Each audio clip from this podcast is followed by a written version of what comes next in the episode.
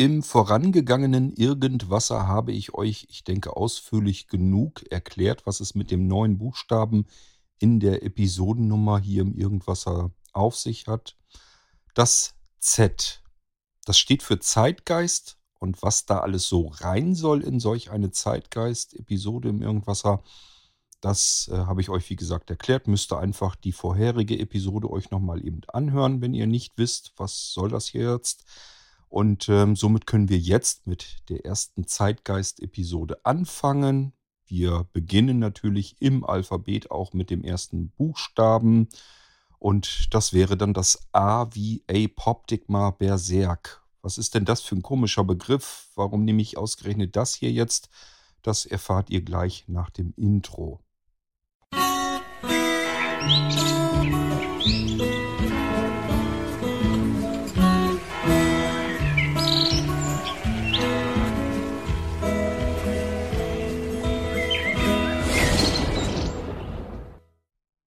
Und schon gleich zu Beginn möchte ich ein wenig davon abweichen, wie ich es euch prophezeit habe. Gesagt hatte ich ja, lasst uns mal zuerst auf die Mailinglisten bei Blinzeln zu sprechen kommen, beziehungsweise auf Themen, die mit dem A in diesem Fall hier jetzt beginnen würden. Ich möchte mit dem Musikinterpreten beginnen. Also, das heißt, ich werde euch jetzt einfach mit dem Buchstaben A einen Musikinterpreten heraussuchen, wo ich denke, es lohnt sich mal dort hineinzuhören. Ich werde euch auch natürlich erzählen, in welche Stilrichtungen das Ganze geht.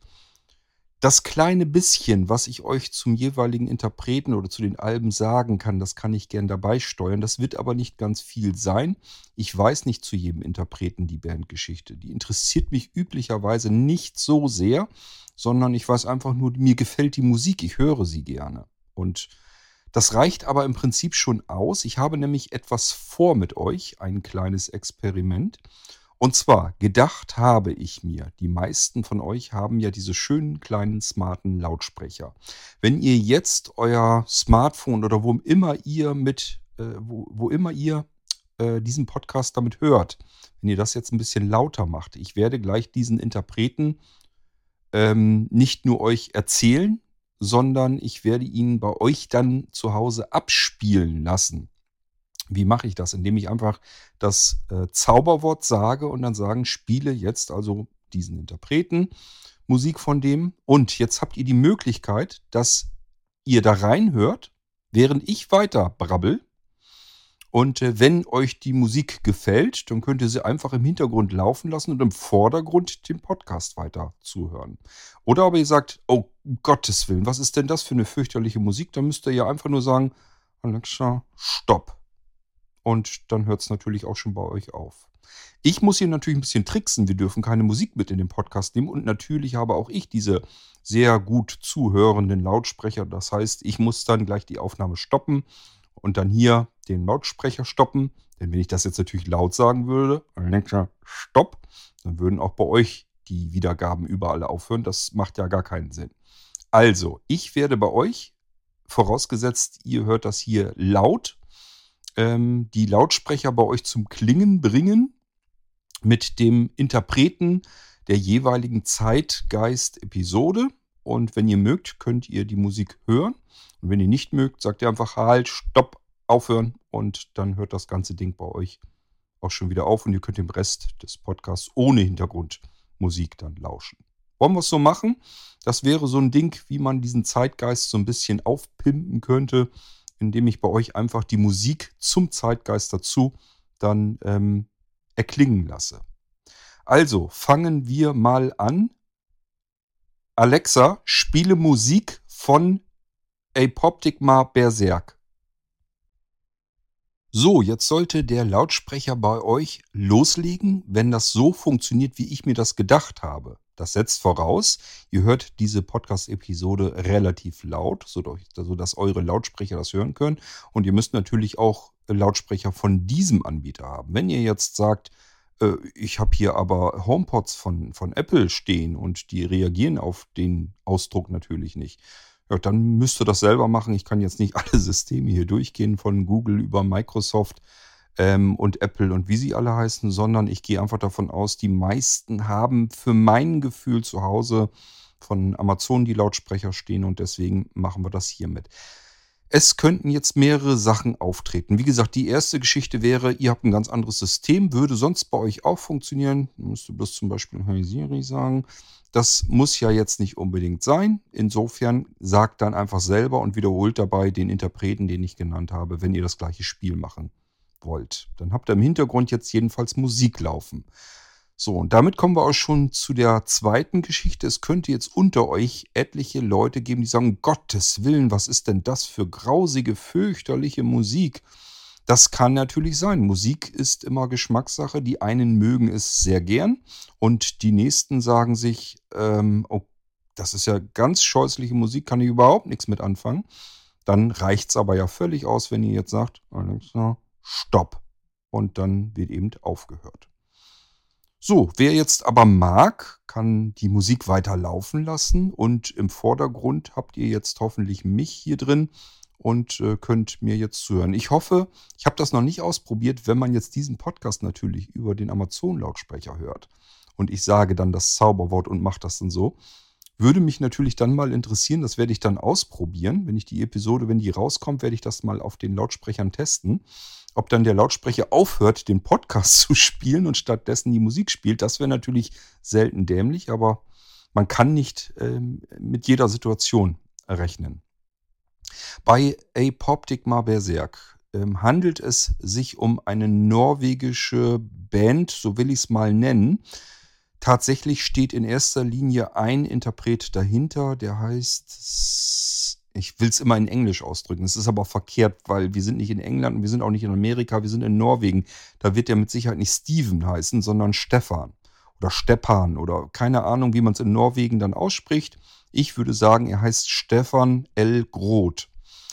Der steckt, der Mann steckt hinter Apoptigma Berserk. Der komponiert die ganzen Sachen und ähm, der macht auch den meisten Anteil der Musik eigentlich. Ich habe schon Live-Auftritte von ihm gesehen. Da sieht man nur ihn, da sieht man von den Bandmitgliedern gar nicht so viel.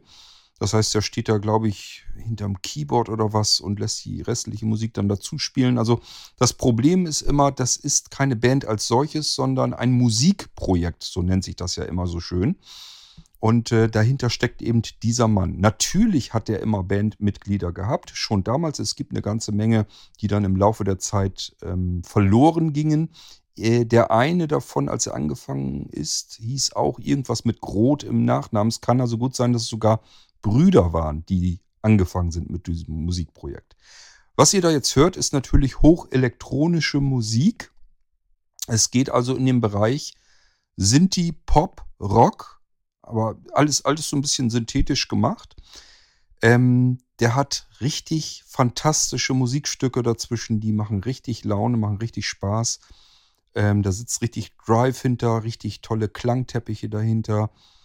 Ähm, der kann also richtig Stimmung auch machen. Also auch die, die Live-Auftritte. Ähm, äh, Man kann über YouTube eine ganze Menge von ihm sehen und hören. Also der kriegt so eine, so eine Halle ganz gut ans Laufen. Es gibt auch ein sehr gutes Live-Album. Das nennt sich AP. APB. APP 2003 oder sowas. Müsst ihr mal gucken. Schnell zu finden.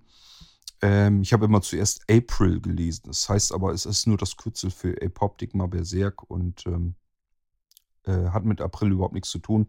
Es ist einfach nur, dass das Hirn manchmal einem etwas vorliest, was da gar nicht steht. Vielleicht habt ihr das auch. Das Live-Album ist jedenfalls auch nicht schlecht. Das Album, was ich euch jedoch ähm, empfehlen möchte, das hätte ich euch gerne jetzt schon fertig abgespielt. Das ist das Album Harmonizer. Das ist mein persönlicher Favorit, mein Lieblingsalbum von Apoptic Berserk. Ähm, es fängt total schräg an, dieses Album eben, äh, weil es noch nicht harmonisiert ist. Das Ding heißt ja Harmonizer. Das heißt, das ist wirklich ein Musiktitel, der fängt irgendwie so, so, als wenn irgendwie die Musik schief ist.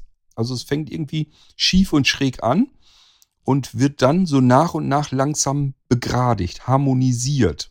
Daher der Name des Albums wahrscheinlich auch. Dieses Album Macht von vorne bis hinten durch Laune. Das ist ein total klasse Album. Ich höre es sehr gerne und sehr oft. Das wäre das, was ich euch empfehlen würde. Ich hätte es euch gerne abgespielt, aber Apoptigma Berserk ist auf den äh, Streaming-Diensten sowieso schon schwierig per Spracheingabe zu bekommen. Ich hoffe, es hat bei euch jetzt geklappt. Hier bei mir hat er das richtig äh, gemacht. Kann aber auch mal passieren, dass er das nicht findet. Und dann habt ihr jetzt eventuell was vollkommen anderes laufen. Dann tut es mir leid, aber vielleicht habt ihr auch Glück und es kommt eurem Musikgeschmack sogar noch eher näher.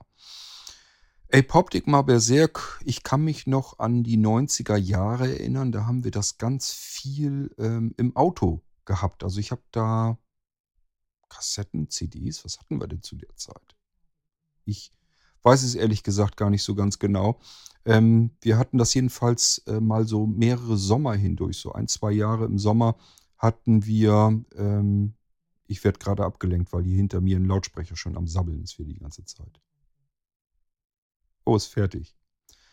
Das kann aber auch aus dem Tritt, Tritt bringen, wenn diese dämlichen Lautsprecher die ganze Zeit am Sabbeln sind. Furchtbar. Ähm, ich hatte, das hatten wir jedenfalls eine ganze Weile im Auto. Und ähm, wir hatten da immer recht gute Laune bei. Also es ist auch für Anja jetzt, äh, für meine Frau, sie ist dem nicht abgeneigt. Das wäre jetzt sicherlich nicht ihre Lieblingsband, aber ist jetzt nicht so, dass sie gesagt hat, mein Gott, was ist das für scheußliche Musik. Kommt aber natürlich auch vor. Apoptic war Berserk hat ähm, mehrere Alben gemacht, wo so Remixes drin sind. Und die können einem wirklich ein bisschen auf den Sack gehen, jedenfalls mir. Das sind so ähm, Remixes, die man wirklich so aus so, so, so in einem Club oder so spielen würde oder irgendwie in einer großen Großraumdiskothek, wenn man wahrscheinlich bekifft und besoffen ist. Dann kann man das ganz gut ab. Also es sind nicht alle Alben toll, insbesondere eben nicht diese, diese Remixes, die mag ich auch nicht. Aber dieses typische Sinti-Pop, Sinti-Rock ähm, von Steven L. Groth oder Stefan L. Groth, die mag ich unheimlich gern und finde es wahnsinnig schade, dass er so sehr, sehr selten ein neues Album macht. Das letzte richtig reelle, eigentliche Album ist, glaube ich, ähm, jetzt komme ich natürlich nicht auf den Titel, äh, Rocket Science, glaube ich, hieß es. Äh, ist, glaube ich, 2009 erschienen. Ähm, ja, und danach kamen auch noch Alben, aber da hat er sich, glaube ich, das sind so, so Remastered-Dinger. Also das ist nicht wirklich komplett neu. Ja, aber das ist im Prinzip das, was ich euch zu Apoptic mal Berserk sagen kann. Hört mal rein, hört es euch an. Hört insbesondere das Album Harmonizer. Das Harmonizer das ist eigentlich sein Meisterwerk sozusagen. Das ist so das beste Album, was er gemacht hat. Ich persönlich finde, wenn, wenn einem gerade nach diesem Musikstil ist, nach dem Genre, dann macht einem das eigentlich ganz gute Laune. Also ich, ich habe das gerne so unter der Dusche oder so, dann kriege ich irgendwie gute Laune. Weiß ich auch nicht. Liegt einfach an der Musik. Ja, so viel zu Apoptic Berserk. Ist natürlich schade, dass man keine Musik im Podcast abspielen darf, dass man immer gleich ans auf den Deckel kriegt. Ich persönlich halte es nach, für, nach wie vor für vollkommen falsch. Also ich hätte ähm, anstelle von GEMA und Co. hätte ich gesagt, liebe Podcaster, schnappt euch die Musiktitel, lasst sie aber nicht länger als, keine Ahnung, 15 Sekunden oder so werden. Oder von mir aus auch 10 Sekunden. 10 ist vielleicht ein bisschen wenig. Aber nicht bitte nicht länger als 20 Sekunden, quatscht vielleicht auch gerne ein bisschen rein und dann ist das gut. Dann dürft ihr mit der Musik machen, was ihr wollt. Meiner Meinung nach ist das mehr Werbung, als äh, dass sie da irgendwie Angst haben müssen, dass da Leute diese Schnipselchen sich runterziehen und sich daraus ein eigenes Album basteln. Also es ist wirklich totaler Schwachsinn. Äh, manchmal ähm, stehen sich die Leute aber auch wirklich selbst auf die Füße. Und ich glaube auch, dass so mancher Künstler dabei wäre, der sagt, Mann, ist das dämlich, äh, wäre doch klasse, wenn wir überall zu hören sind, dass die Leute auf den Geschmack kommen. Ich bin mir sicher, es gibt mit Sicherheit Hörer unter euch, die haben vielleicht von Apoptic mal noch nie was gehört und hören jetzt vielleicht gerade die Titel. Es werden nicht viele Hörer sein, bestimmt nicht. Aber bestimmt sind doch jetzt welche unter euch, die sagen, das kannte ich noch nicht, klingt aber irgendwie cool, habe ich Bock drauf, mir jetzt weiter anzuhören, da höre ich mir doch jetzt mal die Alben an. Und das könnte man natürlich jetzt viel besser hinkriegen, indem man die Musik hier einfach reinspielt. Denn wir haben natürlich jetzt auch jede Menge Hörer. Die haben jetzt von der ganzen Geschichte überhaupt nichts, weil sie im Hintergrund gar keine Musik hören. Lasst mich an der Stelle bitte mal hören, ob das so klappt. Also erstens, hat das bei euch funktioniert? Zweitens, Habt ihr die Musik laufen lassen oder habt ihr gesagt, das stört mich beim Podcasten? Entweder ich will einen Podcast hören oder Musik. Beides auf einmal tue ich meinem Hirn und meinen Ohren nicht an. Ähm, würde mich mal interessieren. Aber ich sage euch auch ganz ehrlich, wenn dann nur so ein paar dazwischen sind, die sagen, ich habe das so laufen lassen, hat mir sehr gut gefallen, dann reicht mir das vollkommen aus. Da ist wirklich die Minderheit übertrifft dann die Mehrheit. Einfach deswegen, weil dieses Zauberwort gefolgt von Stopp ist schnell gesagt. Das heißt, wenn euch das stört, ihr könnt ganz schnell die Musik anhalten. Ja, freut mich, dass wir gleich in der ersten Episode Apoptic mal Berserk drin haben. Ich höre das immer wieder zwischendurch mal. Ähm, wenn ihr jetzt Angst habt, der Quad, das ist ja, kennt man ja, ist ja so ein, so ein Computerfuzzi da, der hört bestimmt nur so elektronische Musik. Das stimmt nicht. Ich höre tatsächlich auch aus unterschiedlichsten Genres. Was ihr vielleicht nicht zu hören bekommt in diesen Zeitgeistfolgen, sind klassische Stücke, also so von Classic, Klassik und so weiter. Ähm, da ist jetzt nichts dabei, wo ich sagen würde, das höre ich wirklich ständig und regelmäßig. Ich bin kein richtiger Klassikliebhaber. Es gibt klassische Stücke, die höre ich mir an, die höre ich mir auch gerne an, aber ich höre sie mir nicht ständig und wiederholt an. Ich wollte euch hier jetzt ganz gerne lieber Musik reinnehmen, ähm, die ich immer wieder mal in meinem Alltag höre. Wo ich einfach sage, das ist meine Musik. Ich möchte euch meine Musik mal eben zeigen und vorstellen. Was haltet ihr davon? Könnt ihr ja auch mal reinhören. Und äh, dann ist das was Schönes. Und ähm, ich kann euch währenddessen bei der Gelegenheit auch so ein paar typische Alben und auch Interpreten nennen, wo ich sagen würde, gehört in jede Sammlung rein. Müsst ihr einfach mal gehört haben. So, das, ich würde jetzt das weder Apoptic mal Berserk noch Harmonizer würde ich dazu zählen. Das sind jetzt, ist kein Album und kein Interpret, wo ich sagen würde, euch ist massiv etwas entgangen, wenn ihr das jetzt nicht in eurer Plattensammlung, in eurer CD-Sammlung, in eurer Albensammlung, wie auch immer, wenn ihr das da nicht drin habt, dann ist das sicherlich nicht weiter tragisch. Das ist jetzt noch kein großer Verlust dann. Wir werden aber noch auf Alben kommen, so richtige typische Klassiker der Geschichte, wo ich sagen würde, muss man haben, muss man gehört haben, gehört einfach dazu, weil es ein sehr außergewöhnliches, ungewöhnliches Album ist. Da kommen wir dann in späteren Zeitgeistfolgen dann dazu.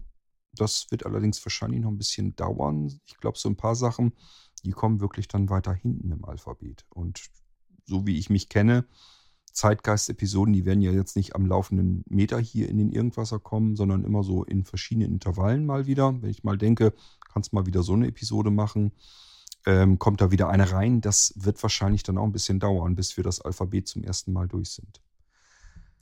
So, ich habe jetzt eben schon das, äh, ich habe eigentlich wollte ich das während der Episode machen, also während der Aufnahme wollte ich euch gleich so dran teilhaben lassen, was ich selbst überraschenderweise mir dann anschaue ich habe also eben sowohl den Interpreten vorher schon mal gesucht, beziehungsweise ich habe eigentlich nur überprüft. Ich wusste, wenn ich jetzt nichts Besseres im Bereich von Buchstabe A finde, was mir durch den Kopf kommt, dann, dann geht es mit Apoptik mal berserk los. Da sind noch jede Menge äh, Interpreten bei mir auf der Festplatte, die mit einem A beginnen. Also ganz, ganz viele. Wir brauchen uns überhaupt keinen Kopf machen, dass das irgendwie mal wenig oder knapp wird.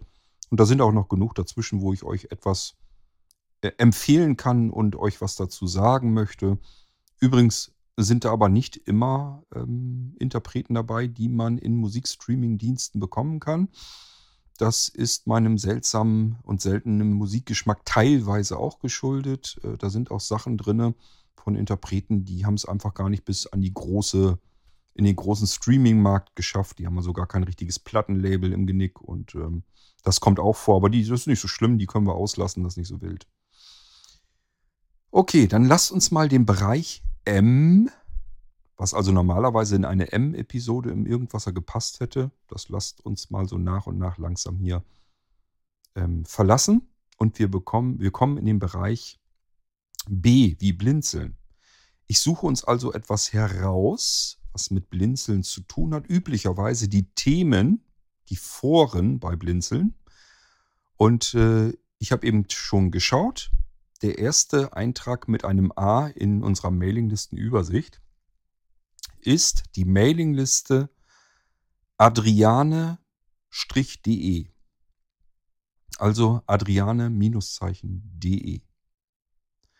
Was ist denn das für eine Mailingliste? Was gibt es da vielleicht für eine Geschichte dahinter zu erzählen? Ja, kann ich gerne hier tun, denn zu den allermeisten, ich will jetzt nicht sagen alle Mailinglisten, es sind aber sicherlich fast alle Mailinglisten, es sind nur sehr wenige einzelne, wo ich wirklich gar meine Finger nicht mit im Spiel hatte.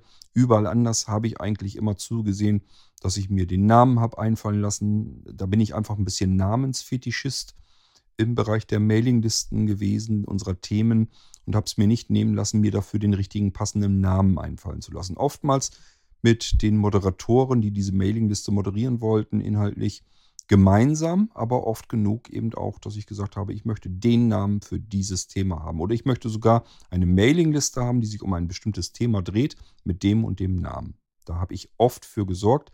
Die Mailinglisten, die ihr bei Blinzeln seht und kennt, wo ja sich alles andere dann auch nachrichtet.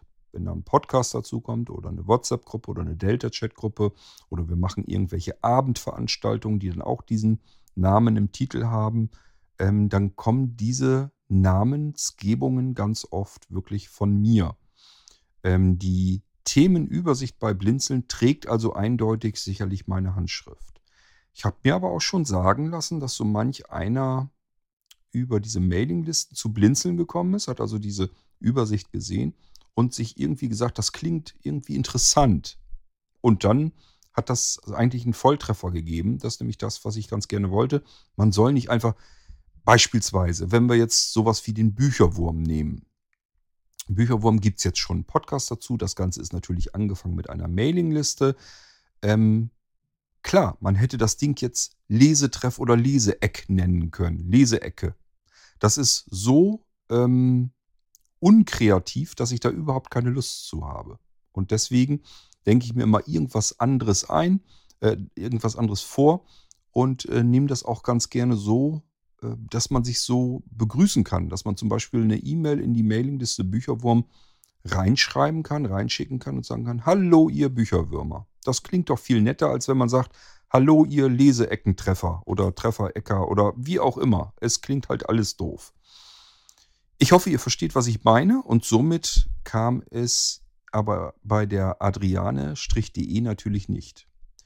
An der Stelle vielleicht wichtig zu erwähnen, äh, die Mailinglisten, die ich euch im Zeitgeist erzähle, von die ich euch vorstelle, das sind natürlich, das ist nicht chronologisch sortiert. Adriane-de ist, äh, kam viel, viel später als ganz unzählige Mailinglisten vor ihr.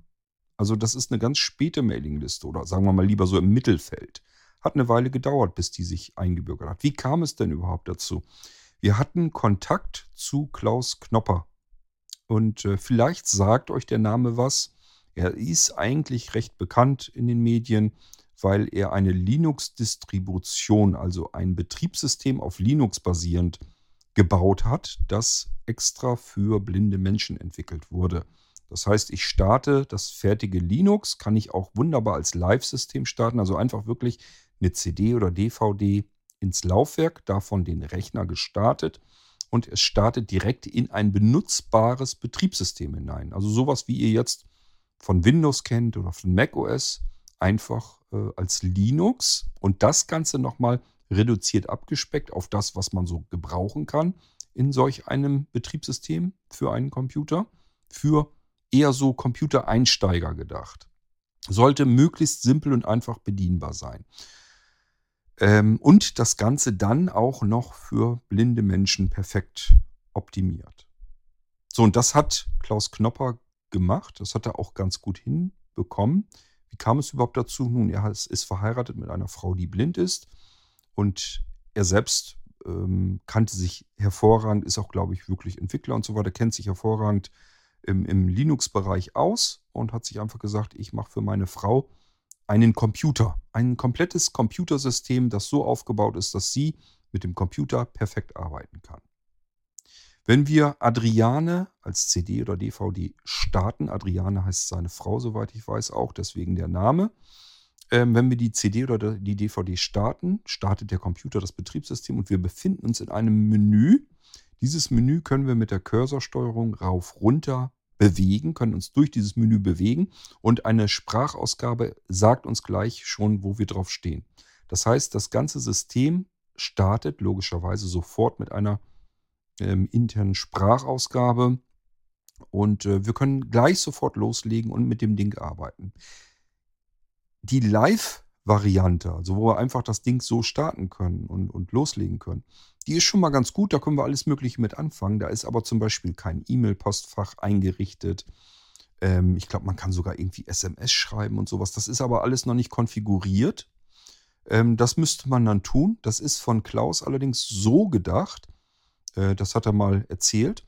Ähm, es ist so gedacht, dass jemand, der sich mit Computern, mit dem System und mit Linux auch auskennt so ein bisschen, der das dann fertig konfiguriert und dann sagt, hier, äh, blinde Einsteigerin, blinde Einsteiger, hier hast du den Computer, kannst du wunderbar bedienen, kannst alles Wichtige damit tun, kannst deine E-Mails mit durchgehen, kannst im Internet surfen, kannst Multimedia mit abhören, kannst deine Notizen mitmachen und so weiter und so fort. Alles blindengerecht, vernünftig bedienbar mit Sprachausgabe und per Tastatur eingegeben. Maus brauchen wir nicht, können wir weglegen. Ähm, und das ist eben so vorgesehen, dass wirklich einer, der so ein bisschen mehr Ahnung hat, richtet das ein, konfiguriert das und äh, der blinde Einsteiger kann es dann einfach benutzen. Aber wie gesagt, wenn man jetzt diesen Fachmann, ist eigentlich schon völlig übertrieben, also wenn man jetzt diesen Menschen hat, der einem das einrichten könnte. Wenn man den nicht hat, kann man auch mit dem Live-System schon ganz gut vorankommen und schon was machen. Ähm, natürlich ist das Ganze komplett kostenlos und äh, man kann es an unterschiedlichsten Stellen herunterladen. Und ähm, durch diesen Kontakt mit Klaus Knopper ähm, hatte ich dann irgendwann mal gefragt, Mensch, ähm, wie sieht das denn aus mit Support in Deutschland? Habt ihr da irgendwie schon Mailinglisten? Wenn nicht, wir sind zufällig ähm, im Bereich der Sehbehindern und Blinden ein Anbieter von Mailinglisten. Wenn du möchtest, können wir den Support bei Blinzeln machen. Machen wir eine Mailingliste rein und äh, dann können wir die Mailingliste für den Support in, in Deutschland nehmen. Und so kam es dann, das fand Klaus natürlich völlig super und in Ordnung, dass wir das so machen, weil es einfach auch passt. Das passt ja ideal. Er baut die Linux-Distribution es wird sicherlich Support-Anfragen geben äh, von vielleicht Sehbehinderten und Blinden oder anderen Leuten, die das irgendwie einrichten wollen, die äh, ein bisschen Hilfe bei der Konfiguration und so brauchen. Das heißt, kann passieren, dass man Support leisten muss. Wo macht es denn dann mehr Sinn als bei einer Plattform, die sich um die Sehbehinderten und Blinden kümmert? Es handelt sich ja um eine Linux-Distribution extra für solche Menschen. Von daher ähm, war das von beiden Seiten eigentlich so eine Situation, wo wir gesagt haben, das passt einfach gut zusammen. Und deswegen haben wir, sind wir die, die offizielle Support-Mailing-Liste für, für Deutschland für die Knoppix Linux-Distribution, das Betriebssystem Knoppix. Beziehungsweise nicht Knoppix, sondern Adriane. Ich muss aufpassen, dass ich euch keinen Blödsinn erzähle. Das liegt daran, weil man von Adriane aus in Knoppix reinstarten kann. Das heißt, wer jetzt mit Adriane arbeitet und sagt, ich bin aber eigentlich gar kein Einsteiger, ich traue mir mehr zu, ich bastel auch gerne mal und tüftel rum und probiere gerne aus, dann könnt ihr von einer gestarteten Adriane-Distribution rüberstarten in die grafische Oberfläche und dann habt ihr es tatsächlich mit einem Knoppix zu tun. Auch dort läuft die Sprachausgabe dann weiter. Aber ähm, es gibt eben unter Linux auch mal Dinge, die, glaube ich, wenn ich es richtig verstanden habe, mit der äh, Sprachausgabe nicht vernünftig zu bedienen, nicht vernünftig erreichbar sind. Also muss man ausprobieren. Gibt vieles, was gut bedienbar ist, gibt aber wohl auch was, was nicht so gut bedienbar ist. So habe ich es jedenfalls in Erinnerung. Da mag sich mittlerweile auch schon wieder alles geändert und gedreht haben. Das kann ich euch nicht sagen. Was aber immer gut funktionieren wird, sind Breilzeilen. Also wenn ihr blind seid und mit einer Breilzeile unter den Fingern arbeitet, dann solltet ihr eigentlich auch in Knoppix ganz wunderbar klarkommen. Und Adriane sowieso ist gar keine Frage. Wir haben es hier wirklich mit einem schwarzen Screen zu tun. Sieht relativ langweilig aus. Das Menü steht schön untereinander. Man sieht auch, wo man mit dem Menübalken sozusagen sich gerade in diesem Menü bewegt und kann dann eben mit Cursor rauf runter, kann man in den ganzen Menüs herum auswählen, was man gerade haben will.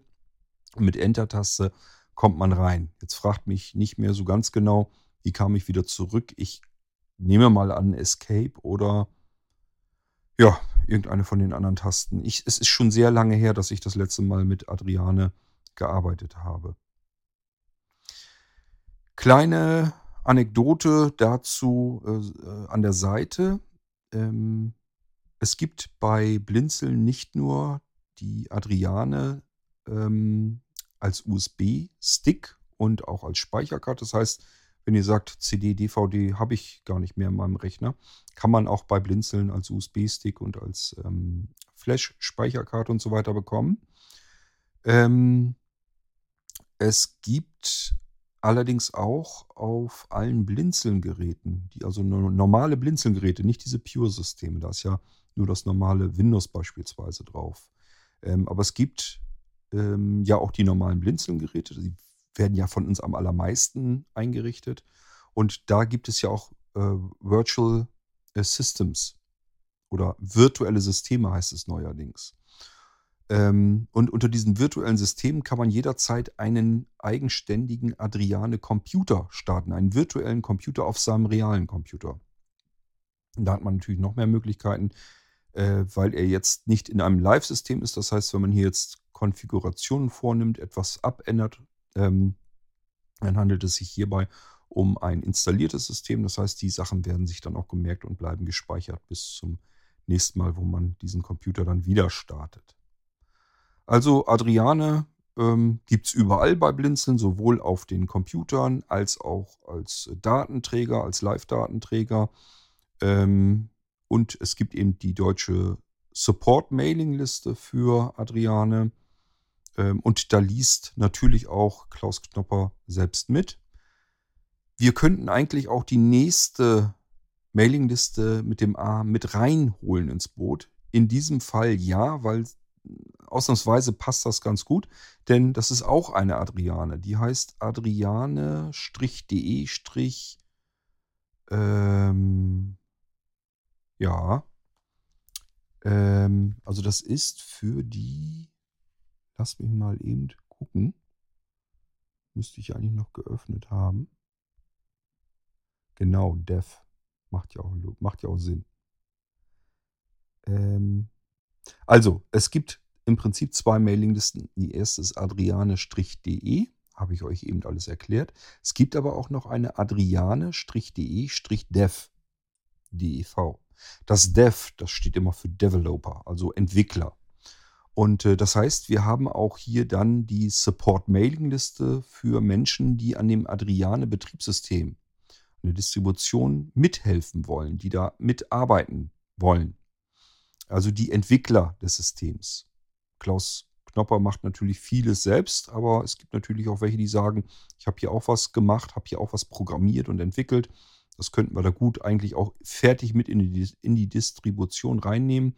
Damit die auch eine Unterstützung haben in Deutschland, können sie sich über die Developer äh, Mailingliste natürlich auch direkt an Klaus Knopper dann wenden. Und somit haben wir eigentlich zwei Mailinglisten, die für Adriane da ist.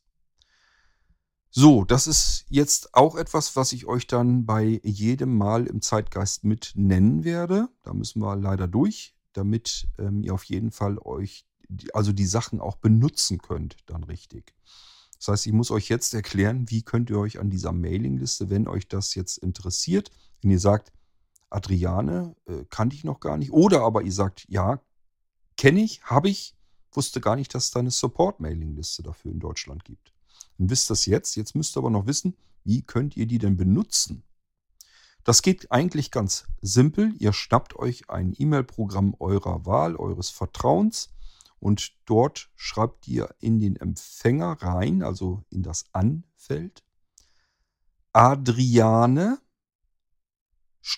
de subscribe schreibt sich S-U-B-S-C-R-I-B-E Ad-Zeichen Blindzellen mit dem D in der Mitte, deswegen betone ich das so. Punkt net, N-E-T. Ähm, in den Betreff könnt ihr ein Minuszeichen oder sowas reinpacken. Spielt keine Rolle, was ihr da reinschreibt, aber viele Mail-Clients ähm, meckern rum, wenn da gar nichts drin steht. Also einfach irgendeinen Blödsinn reinhauen und dann schickt das Ding ab. Es kommt nach kurzer Zeit, sind nur so einzelne Minuten, kommt eine E-Mail vom Mailinglist-System von unserem Server wieder an euch zurück, die euch sinngemäß fragt, Stimmt das so? Wolltest du dich hier an dieser Mailingliste adriane.de tatsächlich anmelden? Äh, ist das von dir ein Wunsch gewesen oder will da dich jemand ärgern? Wenn du das wirklich willst, drück doch bitte einmal eben auf Antworten in deinem E-Mail-Programm und dann gleich wieder auf Senden, ohne irgendwas zu verändern an der E-Mail. Also einfach wirklich die Antwortfunktion eures Mail-Programms benutzen, dann gleich wieder auf Senden, das Ding zurückschicken, fertig ist. In dem Moment seid ihr angemeldet an der Mailingliste adriane-de bei blinzeln.net. Wenn ihr jetzt eine Frage stellen wollt in die Support-Mailingliste oder irgendeine E-Mail da jedenfalls reinsenden wollt, dann müsst ihr als Empfänger natürlich das gleiche eintragen, bis auf dieses Strich Subscribe, das könnt ihr dann weglassen. Die Empfänger-Mail-Adresse wäre also, wenn ihr erstmal angemeldet seid und in die Liste schreiben wollt, adriane-de.blinzeln.net. Dann bitte den Betreff logisch ausfüllen, damit andere Leute gleich wissen, worum geht es da, interessiert mich das. So, und dann könnt ihr an der Diskussion teilnehmen und ähm, könnt dort eure Fragen loswerden. Äh, also ich habe, soweit wie ich das immer mitgekriegt habe, wenn es da irgendwie was gab, dass irgendjemand eine Frage hatte, dann hat das auch nicht sehr lange gedauert. Klaus Knopper liest also fleißig mit und antwortet dann auch. Und ihr habt sozusagen Hilfestellung und Antworten aus erster Hand von demjenigen, der diese Distribution auf die Beine gestellt hat und den Löwenanteil der Entwicklung darin betreibt. Auch wenn ihr sicherlich Vorschläge oder Wünsche habt, wenn ihr jetzt mit Adriane arbeitet mit der Distribution und sagt euch, ähm,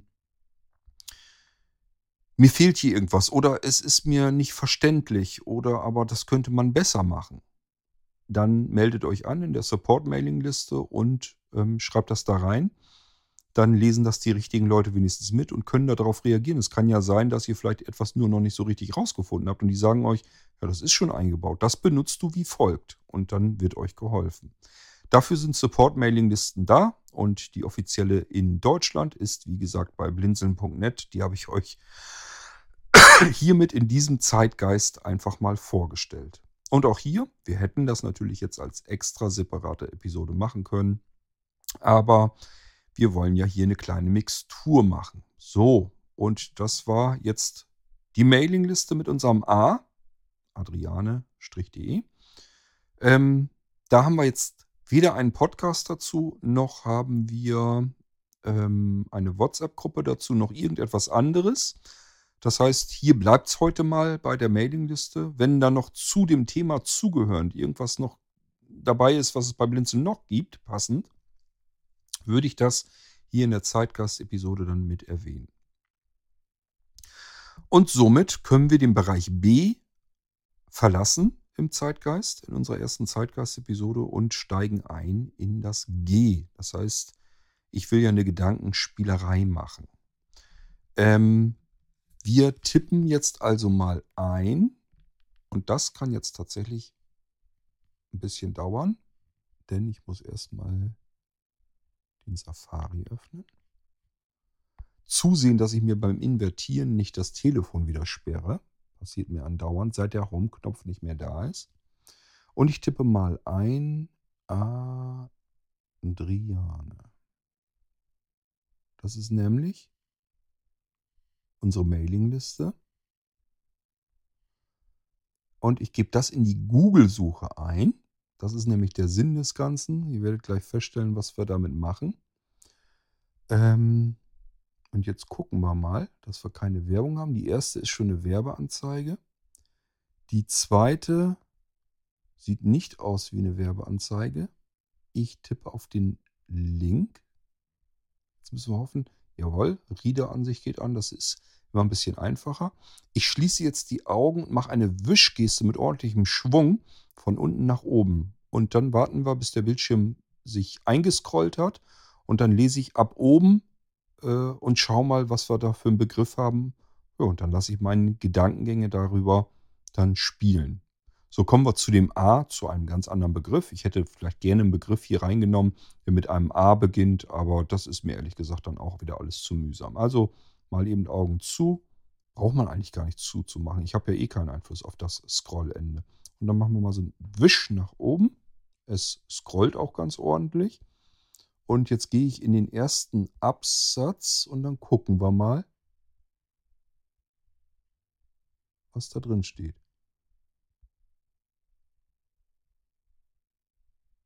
Angesprochener, das nützt mir jetzt nichts.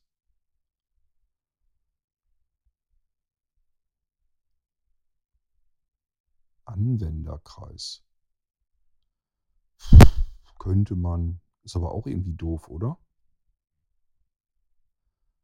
Ja, und der nächste Begriff, der dann eigentlich logisch erscheint, wäre Einsteiger. Haben wir nicht irgendwas, worüber man sich thematisch mal einen Kopf machen kann? Ich meine, ich kann mir sonst auch gerne über Einsteiger. Ja, müssten wir, sonst haben wir den Computer. Kann euch natürlich was über Computer erzählen, aber das erzähle ich ja andauernd im Irgendwas. Gut, dann nehmen wir den Begriff. Nützt ja nichts. Wenn das so ist, dann ist das so. Ich soll mir also Gedanken machen über den Einsteiger.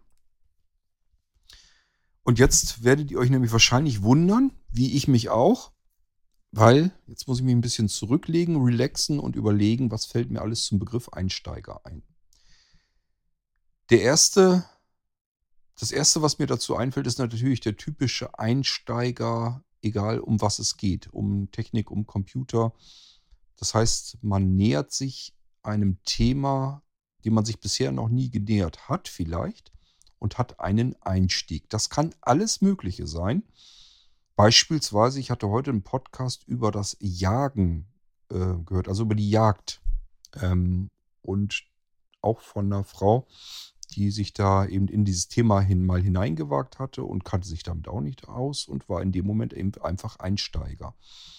Ähm, bevor wir jetzt aber auf den eigentlichen Einsteiger, bevor ich mir da mehr Gedanken dazu mache, fällt mir noch ein Film ein, der hieß, der lief, glaube ich, in den 80ern, der hieß Die Einsteiger.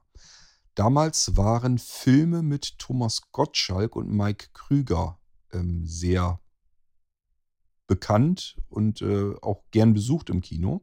Das war halt einfach ganz dünnes Material für einen Kinofilm. Das heißt, viel Ablenkung, viel Komik drinne, viel Klamauk, viel Blödsinn. Wenn man es sich heute anschaut, sagt man so manchmal, meine Güte, sind die albern damals gewesen. Aber das war in den 80ern eben so. Da hat man sich nicht viel um den Inhalt Gedanken gemacht. Hauptsache, man hatte irgendwie ein paar berühmte Personen in einem Kinofilm drin. Oder irgendein Thema, was damals eben besonders populär war. Ich denke jetzt zum Beispiel an Manta Manta, als man den Opel Manta, das Auto, als das so auf den Straßen, als da viele Witze drüber gemacht wurden und so weiter. Da kamen so diese Filme auf ähm, und in, den, in, dieselben, in dieselbe Kerbe schlägt im Prinzip alles rein, äh, was Thomas Gottschalk und Mike Krüger zusammen gemacht haben. Die haben beispielsweise gemacht, ich glaube, das erste war ähm, Piratensender Powerplay. Und Piratensender Powerplay habe ich im Autokino geguckt. Ähm, da bin ich mit meinem Bruder zusammen hin. Das heißt, da war ich noch relativ jung, muss ich da gewesen sein. Wir befinden uns also irgendwo eher in den frühen 80ern als in den späten 80ern. Ähm, ich fand ihn damals total klasse, den Film. Und natürlich kommen ja Thomas Gottschalk und Mike Krüger. Kannte man beide damals sehr aus dem Fernsehen. Ähm, alles, was sie gemacht haben, war irgendwie cool. Und äh, deswegen wollte man auch gerne in diese Kinofilme mit rein. Das Ganze ist übrigens auf einem Produzenten basierend, der aus Österreich kommt. Jetzt fragt mich bitte nicht nach dem Namen. Das kriege ich auch nicht mehr zusammen. Also es gibt in Österreich einen Filmproduzenten. Und der sagt sich äh, immer, wir brauchen eigentlich gar nicht viel Inhalt oder so. Ich hab, muss nur so eine Kernidee, so, so ein Grundkonzept haben. Und dann brauche ich eigentlich nur prominente Leute. Die stecke ich jetzt rein in, diese, in, dieses, in diesen Film, der inhaltlich ganz dünn ist. Und dann hauen wir da noch ein paar Jokes rein und dann haben wir schon fertig unseren Kinoerfolg. Das hat der immer wieder so gemacht und das hat immer wieder so funktioniert. Das hat er damals eben auch sehr gerne mit dem Thomas Gottschalk und dem Mike Krüger so gemacht. Aber der hat zum Beispiel auch so erfolgreiche Serien, ich glaube, wie das Schlüssel am Wörthersee oder wie das Ding hieß. Ich kann es euch nicht sagen, dass da verlassen wir dann wirklich Sachen, die ich jemals geguckt habe in meinem Leben. Aber diese ganzen Filme mit mit Gottschalk und Krüger, die habe ich mir damals sehr gerne angeguckt. Ich war genauso in dem Alter, als man das total cool fand. Ähm, da waren natürlich die Supernasen dabei. Zwei Nasen tanken super, muss ja auch sein. Das heißt, eine Fortsetzung des erstens. Und damit hinein kamen eben auch äh, die Einsteiger. Und die Einsteiger, da spielten Thomas Gottschalk und Mike Krüger, das habe ich wirklich nicht mehr im Kopf, was es nun genau war. Ich habe irgendwie eine WG oder sowas im Kopf. Äh, haben die beiden irgendwie gehabt und dann haben die irgendwie Glotze geguckt und irgendwie ging es dann, ich glaube, mit der Fernbedienung, irgendwie hatten sie eine Möglichkeit, in den Film als Hauptrollen einzusteigen. Deswegen die Einsteiger. Das heißt, die beiden sitzen vor der Glotze, gucken Western und äh, drück, zappen auf der Fernbedienung irgendwie was rum und zappen sich in den Western hinein. Und plötzlich spielen die in dem Western mit. Und so können sie sich auch wieder rauszappen und dann äh, nehmen sie ab und zu mal ein anderes Programm. Dann ist wieder, keine Ahnung, Science Fiction und so und so. Äh, sind diese beiden Charaktere, die natürlich nichts als Unsinn im Sinn haben, ständig in Kinofilmen so mittendrin. Nicht in Bekannten, das heißt, das haben die extra so gedreht. Ähm, aber das war damals auch ein total ähm, unterhaltsamer Kinofilm. Und auch das Ding war ein ziemlicher Knaller im Kino, soweit ich weiß. Sind viele hingegangen. Und das ist das, was mir erstmal so bei die Einsteiger ähm, einfällt. Also auch hier, ihr merkt schon, das ist das, was ich immer interessant finde. Man hat einfach nur einen Begriff irgendwie vor die Füße geknallt bekommen und kommt plötzlich auf etwas, wo man sonst mit Sicherheit nie drauf zu sprechen gekommen wäre. Ich hätte die Einsteiger als Film hier im Irgendwasser nie erwähnt wahrscheinlich. Ich wüsste jedenfalls nicht, wie man da drauf kommen sollte. Selbst wenn ich jetzt gesagt hätte, ich will euch mal ein paar Filme erzählen, wo ich der Meinung bin, die solltet ihr euch unbedingt mal angesehen haben, dann würde mit Sicherheit die Einsteiger da nicht drin vorkommen. Auch wenn ich ihn damals witzig finde, äh, fand, wenn man sich das Ding heute anguckt. Ich möchte mit euch wetten, der Inhalt ist so dünn, dass man sich sagt, meine Güte, was waren wir damals albern. So, jetzt gehen wir mal aber in die Einsteiger. Und das Erste, was mir einfällt, und das sage ich euch auch hier im Irgendwasser mal wieder, ich bekomme das am Rande ja mit. Ich bin ja jetzt auch nicht ganz dämlich, das heißt, ich bekomme so ein bisschen mit, wie andere Leute mich registrieren. Ähm, teilweise merke ich das sogar, dass sie mich äh, in, in ihren Kontakten irgendwie abspeichern als Computerexperte oder irgendwie so ein Kram. Wo ich mir immer sage, Nein, nein und nochmals nein. Es gibt nur einen Unterschied zwischen jemandem, der sich jetzt, der das hier jetzt hört und sagt, ich habe überhaupt keine Ahnung vom Computer. Ich bin froh, dass ich das Ding gerade mal einschalten und bedienen kann, grob. Mehr ist nicht. Aber wenn ich dem Kord so zuhöre, das ist voll der Profi und voll der Computerexperte, dann muss ich euch immer wieder sprechen und sagen, nein, das Einzige, was uns unterscheidet, ist, ich habe, glaube ich, mehr Zeit investiert. Ich habe einfach mehr Zeit genommen, in die Hand genommen, die ihr für irgendwas anderes benutzt habt und euch deswegen auf einem anderen Gebiet sehr gut auskennt. Die habe ich genommen, äh, mich in verschiedene, in verschiedenen technischen Bereichen hineinzufuchsen. Ähm, und wenn ich da überlege, das hat im Prinzip schon seine Begründung in meiner frühesten Kindheit. Also normale Jungs spielen mit Spielzeugautos. Ich musste die Dinger immer auseinandernehmen, weil ich wissen wollte, ist da drin noch mehr. Ähm, das war natürlich schnell, wenn ich diese Matchbox-Autos, da reichten eigentlich schon zwei, drei Stück, dann wusste ich alles klar, da drin ist wirklich gar nichts Interessantes zu entdecken. Äh, das ist einfach im Prinzip nur, nimmt man zwei Nadeln, und befestigt dann die beiden Plastik-Rundteile dran. Das sind dann die vier Räder. Dann ist ein Stückchen Plastik und darüber ist nochmal ein Stückchen Blech, wenn es besser ist, oder ein Stückchen Plastik, wenn es billiger ist. Und schon hat man das Matchbox-Auto für, ich weiß gar nicht, wie viel D-Mark haben die eigentlich früher gekostet. Ich glaube, so teuer waren sie auch nicht. So, dass man immer noch so an der Kasse quengeln konnte, damit ähm, diejenigen, die mit einem einkaufen waren und so töricht waren, ihre Kinder mitzunehmen, die haben einem dann so ein Auto äh, noch mitgenommen. Also ich denke mal, ich weiß es nicht mehr, ob die 4, 5 Mark gekostet haben. Ganz viel mehr Witz.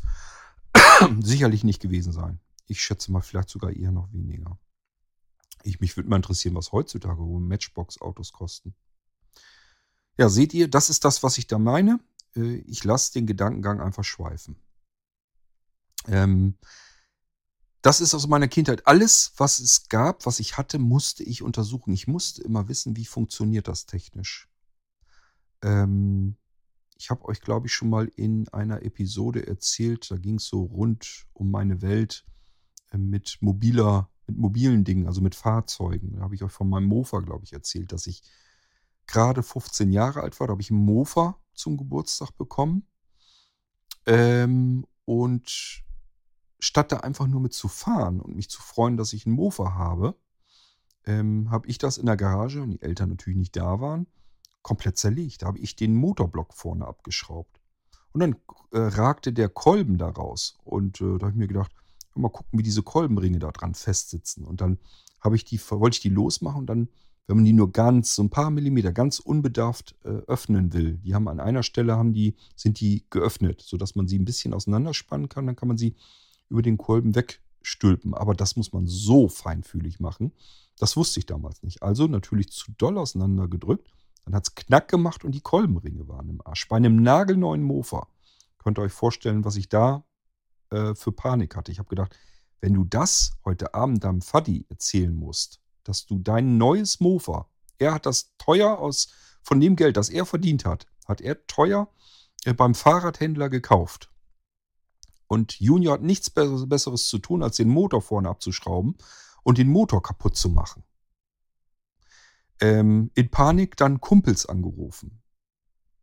Durch Kumpels dann wieder andere Kumpels kontaktiert. Irgendwann hatten wir dann einen, der bastelte ganz viel an seinen Mofas rum und der sagte, Sachsmotor, gängiger Motor, habe ich mit Sicherheit noch hier Kolbenringe. So, dann haben wir, sind wir hin zu dem, haben zwei Kolbenringe geholt. Ich weiß gar nicht, wird dem die sicherlich auch bezahlt haben. Ähm, wieder zurück, diese gebrauchten Kolbenringe dann wieder auf den Kolben drauf und da dann wieder den Zylinder drüber gestülpt, sodass erstmal alles wieder in Ordnung war. Zum Glück war es auch in Ordnung. Dieses Mofa fuhr dann einfach weiter. Das ist nicht selbstverständlich, denn die Kolbenringe sind natürlich überhaupt nicht an den Zylinderblock angepasst. Das schleift sich alles zurecht. Und es kann dabei passieren, dass man dabei einen Kolbenfresser kriegt, weil natürlich auch Metallspäne dann fliegen. Also ganz dämliche Geschichte, ähm, aber das zeigt euch so ein bisschen, wie das bei mir so ist, wie ich ticke. Also ich möchte immer ganz gerne wissen, wie Dinge funktionieren. Gehen wir in die Computerei mal rein. Ähm, angefangen hat das Ganze ja bei mir, wo man zum ersten Mal sagen kann, das ist ein richtiger Computer. Das war bei mir eher wahrscheinlich so der C64. Ich hatte davor schon Geräte, die sahen aus wie ein Computer, waren, wenn man ganz ehrlich sein will, aber viel mehr Spielkonsole. Da passten so Steckmodule rein. Da gab es auch Steckmodule, mit denen man verschiedene andere Dinge tun konnte, also nicht nur spielen, war aber irgendwie alles ähm, Spielerei trotzdem letzten Endes. Der erste richtige Computer, mit dem man auch programmieren konnte und so weiter, das war der Commodore 64. Und beim C64 habe ich mir auch wirklich das Handbuch mal wirklich vorgeknöpft und durchstudiert. Und dadurch das Programmieren gelernt von Basic. Da stand dann nämlich alles drin, wie man diesen Computer nicht nur bedient, sondern auch programmiert. Denn damals war es so, dass das nicht weit entfernt war. Wenn man früher einen Computer gestartet hatte, hatte man erstmal nur eine Eingabeaufforderung. Und wenn man nun nicht wusste, was man da eingeben kann, dann konnte man mit diesem Computer eigentlich gar nichts anfangen. Nichts, überhaupt nichts. Es sah vielleicht irgendwie technisch aus. Damals war das ja nicht üblich, dass man irgendwo was mit Tastaturen stehen hatte, es sei denn mal vielleicht eine alte Schreibmaschine.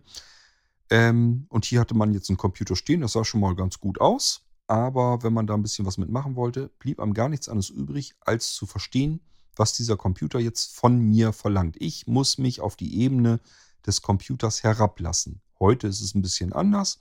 Heute bietet uns der Computer mehr so ein bisschen an, was uns näher kommt, was wir sinniger verstehen, wo wir intuitiver mit umgehen können. Aber damals war das eben nicht so. Das heißt, Handbuch studieren und wirklich die ersten Begriffe abtippen, Wort für Wort. Es war damals aber auch so, wenn man sich zum Beispiel Programme gekauft hatte, dann gab es natürlich auch hier ein kleines Handbuch dazu und da stand dann aber auch schon drin, tippen Sie das hier jetzt ein und dann startet das Programm. Also das war jetzt nicht ganz so schlimm. Wenn man allerdings ein bisschen mehr machen wollte, dann musste man sich da weiter reinfuchsen. Und so las man sich so nach und nach im Handbuch das durch. Wie geht das? Kam darauf dann natürlich was kann man noch mehr tun? Und somit ging das immer weiter und man kam automatisch in dieses Programmieren des Computers hinein. Und das ist eine ganz tolle Sache, weil einem das sehr hilft, Computer zu verstehen. Programmieren ist eine ganz fantastische Geschichte, um zu wissen, zu kapieren, wie funktioniert das in dem Scheißding. Auch in dem Betriebssystem. Und wenn man jetzt auch noch mehrere Computer kennengelernt hat oder in mehreren Computern programmiert hat, dann hat man noch einen größeren Vorteil. Man lernt nämlich jetzt auch noch die Unterschiede der verschiedenen Betriebssysteme kennen und die Herkünfte. Computersprachen oder sagen wir mal die Computersysteme, das ist so ein bisschen wie mit Fremdsprachen. Also die haben alle so ihre Ursprungswurzeln einheitlich. Man kann also bei einem Betriebssystem, wenn man sich da auf die Eingabeebene ähm, herablässt, kann man so ein bisschen davon erkennen, wo kommt der ungefähr her? Wo kommt dieses Betriebssystem ungefähr her? Kommt das mehr so aus dem Unix, Linux später dann Bereich oder ähm, hat das irgendwie, haben die sich da irgendwie an Windows orientiert und so weiter und so. Die meisten kommen natürlich vom Unix-Bereich. Ähm, wen wundert es dann auch? Ähm, und ich habe mich auch natürlich immer für Computer interessiert und insbesondere für unterschiedliche Computer und unterschiedliche Betriebssysteme auf den unterschiedlichen Computern, wodurch ein riesiges Arsenal zustande gekommen ist an den unterschiedlichsten Systemen einfach, die natürlich alle auch unterschiedlich, so ein bisschen unterschiedlich bedient werden. Und das Schöne ist, man lernt auch die Vorzüge eines Systems und die Nachteile desselben Systems kennen. Und das ist auch wirklich so. Jedes einzelne Betriebssystem, sowohl die Hardware-Plattform als auch die Software-Plattform, also das eigentliche Betriebssystem, alle haben ihre Vor- und ihre Nachteile. Und das ist auch das, was ich immer wieder Menschen versuche zu sagen, zu erzählen, zu erklären, die mit irgendwelchen Glaubenskriegen von irgendwelchen Betriebssystemen anfangen. Ich kann das auf den Tod nicht leiden, wenn sich jetzt einer einen Mac kauft und meint, er wäre jetzt der ähm, hippe Typ, weil er sich jetzt einen Mac gekauft hat. Das ist rein plattformtechnisch, rein betriebssystemtechnisch eher ein äußerst langweiliges System. Da gibt es wirklich spannende, interessantere Sachen. Dem macOS zum Beispiel kann man äh, zugute tragen, es ist erstmal für Einsteiger, glaube ich, ein relativ simples System. Man kommt da, glaube ich, ganz gut rein. Und ähm, das macOS ist stabil, es funktioniert gut. Das kann man allerdings mit Linux auch hinkriegen, aber hier hat man nicht so diese Komponente. Ich komme da, komm da ein, sehr einfach und sehr gut rein. Das hängt aber auch schon so ein bisschen damit zusammen, wenn wir uns einen Mac kaufen weil wir ja ein Mac OS haben wollen eigentlich. Eigentlich wollen wir das Betriebssystem haben mit samt der Software hinten dran. Beim Mac OS bleibt uns gar nichts anderes übrig, als gleich den ganzen Computer zu kaufen. Haben dann aber den Vorteil, den können wir einschalten, der fragt uns ein paar Sachen und dann sind wir drin. Dann läuft das ganze Ding. Das ist natürlich für Einsteiger ein Riesenvorteil. Wenn wir jetzt mit einem Linux anfangen wollen und können uns vielleicht keinen Linux-Rechner einfach so draußen kaufen, gibt es auch, kommt aber keiner irgendwie auf die Idee, so ein Ding zu kaufen. Die meisten sagen sich einfach, naja, Linux läuft ja überall. Ich kann mir einfach irgendeinen billigen PC kaufen und da geht es nämlich schon gedanklich in die verkehrte Richtung. Beim macOS sagen sich die Leute, ja, es sind teuer, aber lohnt sich ja. Das heißt, wenn ich mir einen Mac kaufe, um ein macOS zu benutzen, ähm, dann spielt Geld nur eine untergeordnete Rolle. Bei Linux ist das was anderes. Linux ist ja kostenlos. Wie bescheuert wäre ich denn, wenn ich mir jetzt einen ganz teuren Computer kaufe und dann ein kostenloses Betriebssystem? Das fühlt sich irgendwie komisch an. Was machen die Leute? Kaufen sich die billigste Ranzkiste und hauen dann das Linux da drauf und eventuell macht das dann da drauf auch keinen richtigen Spaß. Statt sie sich da auch was Vernünftiges, Schönes gekauft hätten. Ähm, Ansonsten, das Problem ist da jetzt einfach, ich habe jetzt meine Linux-Distribution, jetzt muss ich die irgendwie darauf installiert bekommen. Ja, das ist alles längst viel einfacher geworden. Allerdings, ich muss auch sagen, dass Linux verschiedene Dinge nicht gut macht. Ähm, und ich habe verschiedene Distributionen ausprobiert, solange wie es denn ging. Ich kann nämlich mittlerweile eine Linux-Distribution relativ beschissen installieren, einfach weil Linux immer sagt, Ey, geil, was hast du für einen coolen Bildschirm? Da kann ich die Auflösung ja auf 4K hochschrauben, sodass die Schrift so winzig klein ist und alle Elemente, dass man als Sehbehinderter noch nicht einmal irgendwas jetzt an die Hand bekommt, dass man sich das jetzt in Großschrift einstellen könnte. Also als Sehbehinderter ganz üble Geschichte. Ich glaube, es ist fast noch einfacher als Blinder, vor allen Dingen, wenn man dann noch mit einer Breilzeile arbeitet. Ich glaube, das ist dann gar kein Problem mehr, Linux zu installieren. Äh, Sprachausgaben wird wohl auch funktionieren, habe ich mich wenig mit beschäftigt. Ich will jetzt nicht sagen gar nicht, aber wenig. Ähm, das heißt, ich bin immer mit meinem Sehrest an die Installation von Linux gegangen. Und da muss ich wirklich sagen, da ärgere ich mich sehr über Linux. Das war früher anders, weil man da ganz oft eine Linux-Distribution über den Standard-Textsatz, also das, was im Computer schon drin ist, sozusagen. Ähm, sag mal, das, was also an früher an DOS erinnert, die Oberflächen. Da hat ja der Text immer seine einheitliche Größe und auch die Fenster, die da dargestellt werden und so weiter. Es wird ja aus dem internen Zeichensatz alles zusammengebaut. Das ist natürlich kein Problem, ist die Schrift schön groß. Aber ähm, die Dinger gehen ja heute immer gleich in die grafischen Oberflächen rein, sehen dann aber, dass, das, dass der Anwender, in dem Fall ich, einen riesengroßen Bildschirm hat ist natürlich klar, dass ich mir einen großen Bildschirm kaufe, weil ich nicht mehr gut gucken kann. Wenn dann aber das Betriebssystem sagt, ey, boah, was ist das für ein großer Bildschirm, da kann ich erstmal die Auflösung richtig schön hochschrauben. Das, er hat sich bestimmt einen großen Bildschirm gekauft, um sechs äh, DIN A4 Seiten nebeneinander auf diesem Bildschirm komplett im Vollformat anzeigen zu lassen. Ja, dann ist natürlich der ganze Vorteil, den man sich mit dem großen Bildschirm geholt hatte, ins Gegenteil verkehrt worden. Hätte ich einen alten, gammeligen 14 Zoll Bildschirm, so richtig schönes altes Ding, der gar nicht hochauflösend darstellen kann, würde Linux das merken und sagen, ja meine Güte, hast du einen jämmerlichen Bildschirm, da kann ich jetzt die Auflösung gar nicht so hoch drehen und schon könnte ich wahrscheinlich gucken. Das ist das, was mir bei Linux wirklich richtig auf den Sack geht, dass man da so miserabel an Sehbehinderte denkt. Also an Menschen wie mich, die einfach so ein bisschen zwischen den Seilen hängen. Blindlings ist das, glaube ich, lösbar. Und sehend ist es kein Problem. Ich hänge dazwischen oder hing dazwischen. Ich habe schon ewig jetzt nicht mehr mit Linux gearbeitet, eben weil das keinen Spaß macht für mich. Äh, sehbehindert. Ähm, ja, aber ich habe da eben zwischengehangen und das ist genau das gleiche Spiel wie der Unterschied zwischen Android und iOS. Äh, iOS habe ich das Gefühl, die haben mich als Sehbehinderten verstanden. Die kennen meine Anforderungen, meine Bedürfnisse an das äh, Betriebssystem auf dem Smartphone, auf dem Tablet. Das hat Google noch nicht richtig erkannt. Die haben Hilfsmittel, ist mir auch klar, aber allein schon das Switchen zwischen ähm, den Invertierungsmöglichkeiten, das kriegen die bis heute hin nicht so vernünftig hin nicht sinnvoll. Also wer da wirklich drauf angewiesen ist, der sagt sich, das geht nicht. Ich kann so nicht vernünftig arbeiten. Und bei Android ist es auch noch so schwierig, weil die Programmierer ja viel mehr Möglichkeiten haben, ihre eigenen Designs da reinzusemmeln. Und somit sieht auch noch jede App komplett anders aus als die App, die man davor gestartet hatte.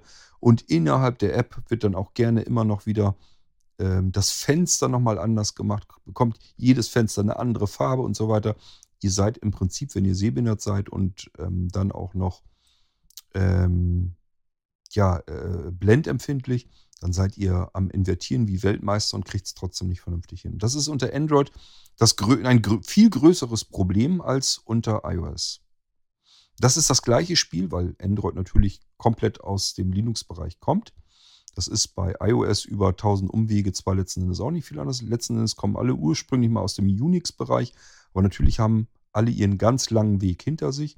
Und äh, Android ist viel näher an dem Linux dran als ähm, das iOS. Und Apple hat eben einfach mehr ähm, Know-how reingesemmelt in die Hilfsmittel auf dem System. Für Blinde egal, die haben ihren Screenreader, die haben ihre Plappersprache, alles in Ordnung. Super, läuft auf beiden Systemen einwandfrei, kein Thema aber für Menschen wie mich, die so ein bisschen dazwischen hängen, nicht so richtig zu dem einen gehören und auch nicht so richtig zu dem anderen, für die wird es dann immer schwierig. Da habe ich persönlich ganz eindeutig den Eindruck, dass Apple zumindest irgendwie in ihrem Team welche dabei haben, die ähm, solche Sehbehinderungen haben, solch ein Sammelsurium aus Sehbehinderungen, wie ich es habe. Und das habe ich bei Google im Android-System eben nicht. Da muss ich mich versuchen anzupassen. Das kriege ich aber so nicht hin, dass ich vernünftig, fließend mit diesem System schön arbeiten kann. Und deswegen bei iOS äh, bin ich bisher noch so mehr dabei geblieben als bei Android. Ich kenne beide ganz gut, ist jetzt nicht das Problem, aber ähm, Alltagsgerät ganz klar sind alles, es sind die iOS-Geräte. So, ähm, wir sind aber ja beim Einsteiger und ähm, ich sagte ja schon, viele Einsteiger kontaktieren mich. Und ich bitte euch auch immer, ähm, habt keine, wie soll man das eigentlich nennen? Ähm, habt keine, keine Angst, mich was zu fragen oder mich um Hilfe zu bitten oder was auch immer. Ähm, wenn ich mal wirklich auf euch zukomme und ihr habt das Gefühl, ich sei irgendwie hochnäsig oder eingebildet oder irgend so etwas, dann tretet mir in dem Moment sofort in den Hintern. Das könnt ihr mit Vollschmackes tun, weil so möchte ich nicht werden. Ich möchte mich immer daran erinnern, dass auch ich, wie jeder andere auch, mal angefangen bin. Auch ich war in allem, was ich tue, mal Einsteiger. Und Menschen, die weiter nach hinten klettern, sich immer tiefer reingesteigert haben, sich immer mehr eingearbeitet haben, die vergessen das mit der Zeit. Und dann werden die kompliziert und komplex, kennen sich gut aus und wenn sie dann mit Menschen zu tun bekommen, die sich da nicht so gut drin auskennen, dann fühlen die sich immer so ein bisschen wichtiger und erhabener und hey, ich weiß was, was du zum Beispiel hier nicht weißt. Also sagen wir ganz klein, kleiner. Ähm, so möchte ich nicht sein. Ähm, und ich bin bis heute bewusst, es gibt Millionen von Dingen, von Themen, in denen bin ich immer noch Einsteiger oder wäre es, wenn ich mich für das Thema interessieren würde und dort einsteigen würde. Das heißt, Einsteiger ist etwas, was man auch nie los wird. Apropos, ich muss mich mal eben, glaube ich, hier um den Strom kümmern. Ich habe hier mehrere Episoden aufgenommen. Wie machen wir das? Ich glaube, ich stoppe lieber mal eben, weil ich muss jetzt erstmal schauen, ob ich irgendwo einen Akku hier liegen habe. Aber wir hören uns gleich wieder. Das ging schnell, war gar nicht so schwierig. Ein Griff nach hinten. Gut, dass ich die nicht so weit weglege. So, jetzt haben wir einen Akku drunter. Jetzt ähm, haben wir im Prinzip alle Zeit der Welt. Werde ich mir nicht äh, hier nehmen, aber ähm, ich habe auch keine Lust, jetzt unter Druck zu arbeiten und zuzusehen, dass die Episode fertig wird, bevor der Akku leer ist. Also, wo ich äh, dabei stehen geblieben war, ähm, ich bin Einsteiger. Ich bin in Millionen von Dingen Einsteiger, wovon ich keine Ahnung habe. Auch das ist mir etwas, was mir oft auffällt im, Ein im, im Alltag. Menschen, die sich mit dem Computer sehr gut auskennen, die werden von manch anderen Menschen als intelligenter ähm, behandelt. Also Manche Menschen denken, bloß weil jemand mit dem Computer jetzt gut umgehen kann, dass er jetzt besonders intelligent wäre, weil man sich das selbst überhaupt nicht vorstellen kann, wie das funktioniert auf diesem Computer. Da ist jetzt jemand, der kann die Dinger sogar programmieren, der kann diesem Betriebssystem sagen, was es tun soll. Der zaubert da irgendwelche Fenster, die da auf einmal aufpoppen und Programme, die irgendwas tun können, irgendwas automatisieren können.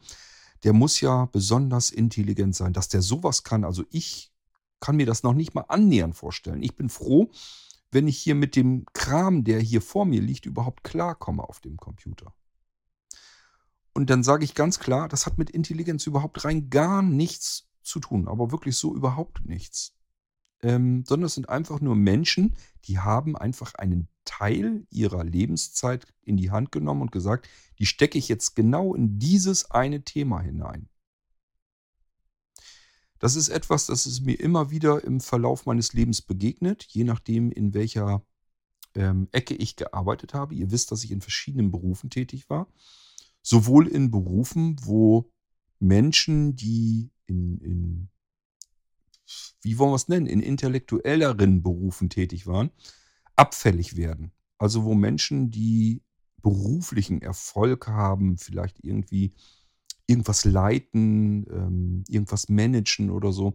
Und wenn die dann in beispielsweise, ich habe ja in einer Baumschule mal gearbeitet, und wenn die daherkommen, einkaufen gehen, weil sie natürlich auch einen Garten haben und auch in ihrem Garten sitzen wollen und dafür vielleicht auch irgendwas brauchen, dann müssen auch diese Menschen natürlich in die Baumschule fahren und etwas kaufen. Und darunter gibt es immer Menschen, da kann man sofort merken, du Arsch bildest dir ein, dass du irgendetwas Besseres bist, dass du klüger bist, dass du intelligenter bist nur weil du jetzt einen bestimmten Bereich in deinem Leben ähm, so intensiv erlernt hast, dass du dich in diesem Bereich gut auskennst. Da würde ich dem am liebsten sagen, es gibt so viele Dinge, wo du überhaupt gar keine Ahnung von hast. Da bist du nichts, aber auch wirklich gar nichts. Also bilde dir auf das bisschen, was du da jetzt gelernt hast, bloß nichts ein. Ich kenne Menschen, die sind im Management tätig, im, im höheren Management bei führenden Firmen. Die kenne ich tatsächlich und ähm, die akzeptieren mich nur, weil ich ihnen sozusagen in der IT so manches Mal noch ein bisschen drüber hinaus bin. Also dass ich denen sogar sagen kann, ähm, wie sie mit ihrem Computer arbeiten können. Wenn die irgendwie ein Problem haben mit ihrem Computer, dann kann ich halt helfen. Deswegen werde ich da überhaupt akzeptiert. Sonst würden die, wenn ich jetzt nur sagen würde, ich habe mal Gärtner gelernt, die würden mich mit dem Arsch nicht angucken. Weil die sagen, der Junge, der hat ja noch nicht mal Abitur. Was willst du? Das ist doch überhaupt nicht meine, meine Klasse, meine Reichweite. Man sollte eigentlich mit solchen Menschen gar nichts zu tun haben. Aber wie gesagt, ich habe da zum Glück kein Problem mit. Ich weiß aber, wie sie sich verhalten gegenüber manch anderen Menschen, die ähm, vielleicht einen anderen Weg in ihrem Leben gefunden haben. Und das finde ich so ätzend, so eklig, weil ich kenne eben auch Menschen, die sind vom, vom Denken her, von ihrer Denkart, Denkweise her, sagen wir einfach, die sind einfacher gestrickt. Ähm, die machen sich in den Kopf, wie funktioniert jetzt mein Smartphone oder wie funktioniert ein Computer oder wie funktioniert der Motor in meinem Auto, wenn man denn überhaupt einen Führerschein überhaupt hatte. Ähm, aber die können dann irgendetwas anderes total genial, weil auch die haben Lebenszeit, die sie in ein bestimmtes Thema hineinstecken konnten. Und in diesem Thema sind auch diese Menschen dann fit und ich kann euch sagen, wenn da jetzt dieser Möchtegern-Manager oder wenn da jetzt irgendwie ein Abteilungsleiter oder irgendwie einer von der gehobenen Sorte, wenn der auf solch einen Menschen trifft, würde der sagen, will ich nichts mit zu tun haben, dumm wie Knäckebrot. Ähm, das ist überhaupt nicht meine, meine Klasse. Ich bin was Besseres. Und das finde ich immer sehr, sehr armselig. Das ist immer sehr schlimm. Und da möchte ich nie auch nur ansatzweise ähm, hinein gedrängt werden in diesem Bereich. Und deswegen sage ich mir immer, wenn ihr das Gefühl habt, ihr seid jetzt in Kontakt mit mir oder irgendeinem anderen, der sich in dem Bereich Computer, Technik und so weiter gut auskennt, sehr gut auskennt, dann denkt um Himmels Willen nicht, dass der irgendwie mehr auf dem Kasten hat oder intellektueller wäre oder intelligenter wäre oder irgendetwas. Hat da alles nichts mit zu tun. Er hat einfach nichts, kein, keine Zauberei, kein Hexenwerk. Er hat einfach nur Zeit seines Lebens genommen, um sich in einem bestimmten Thema fit zu machen. So wie es jeder tut, so wie ihr das auch tut. Wenn ihr vielleicht jetzt nicht im Computer fit seid, gehe ich, mit, ich davon aus, ihr habt euch in irgendwas anderem ganz fit gemacht. Vielleicht könnt ihr ganz toll backen, kochen, ähm, kennt euch perfekt in der Hühnerhaltung aus oder in der Kaninchenzucht oder interessiert euch für euren Garten, für die Pflanzen darin, Vielleicht kennt ihr euch ganz toll mit Insekten aus oder euch interessiert Raumfahrt und ihr habt mehr so damit zu tun oder ihr kennt euch ähm, in der Welt der Bibliotheken, der Bücher aus oder ihr kennt euch mit Filmen gut aus, was auch immer. Ihr habt garantiert auch einen gewissen Anteil Zeit in irgendein bestimmtes Thema äh, investiert, das euch besonders interessiert. Mehr ist es nicht. Und seid euch sicher, dass es zu einem guten Anteil eventuell höchstwahrscheinlich ein Thema, wo ich mich überhaupt nicht auskenne. Da bin ich dann der Einsteiger und ihr seid der Profi. Es dreht sich dann um den Spieß und das tut es bei allen. Das ist das, was mir zum Thema Einsteiger einfällt. Wir alle, jeder von uns ist Einsteiger. Und zwar viel mehr Einsteiger als irgendwas anderes, als irgendwie ein Könner, Profi, was auch immer, Experte.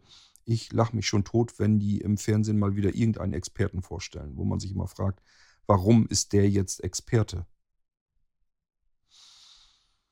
Hauptsache irgendwie eine Nase, die ich irgendwo schon mal woanders im Fernsehen gesehen habe. Dann habe ich so, so, so einen C-Promi, dann kann ich den auch gleich als Experten in die Sendung mit reinnehmen. Manchmal wirkt es echt sehr, sehr seltsam auf mich.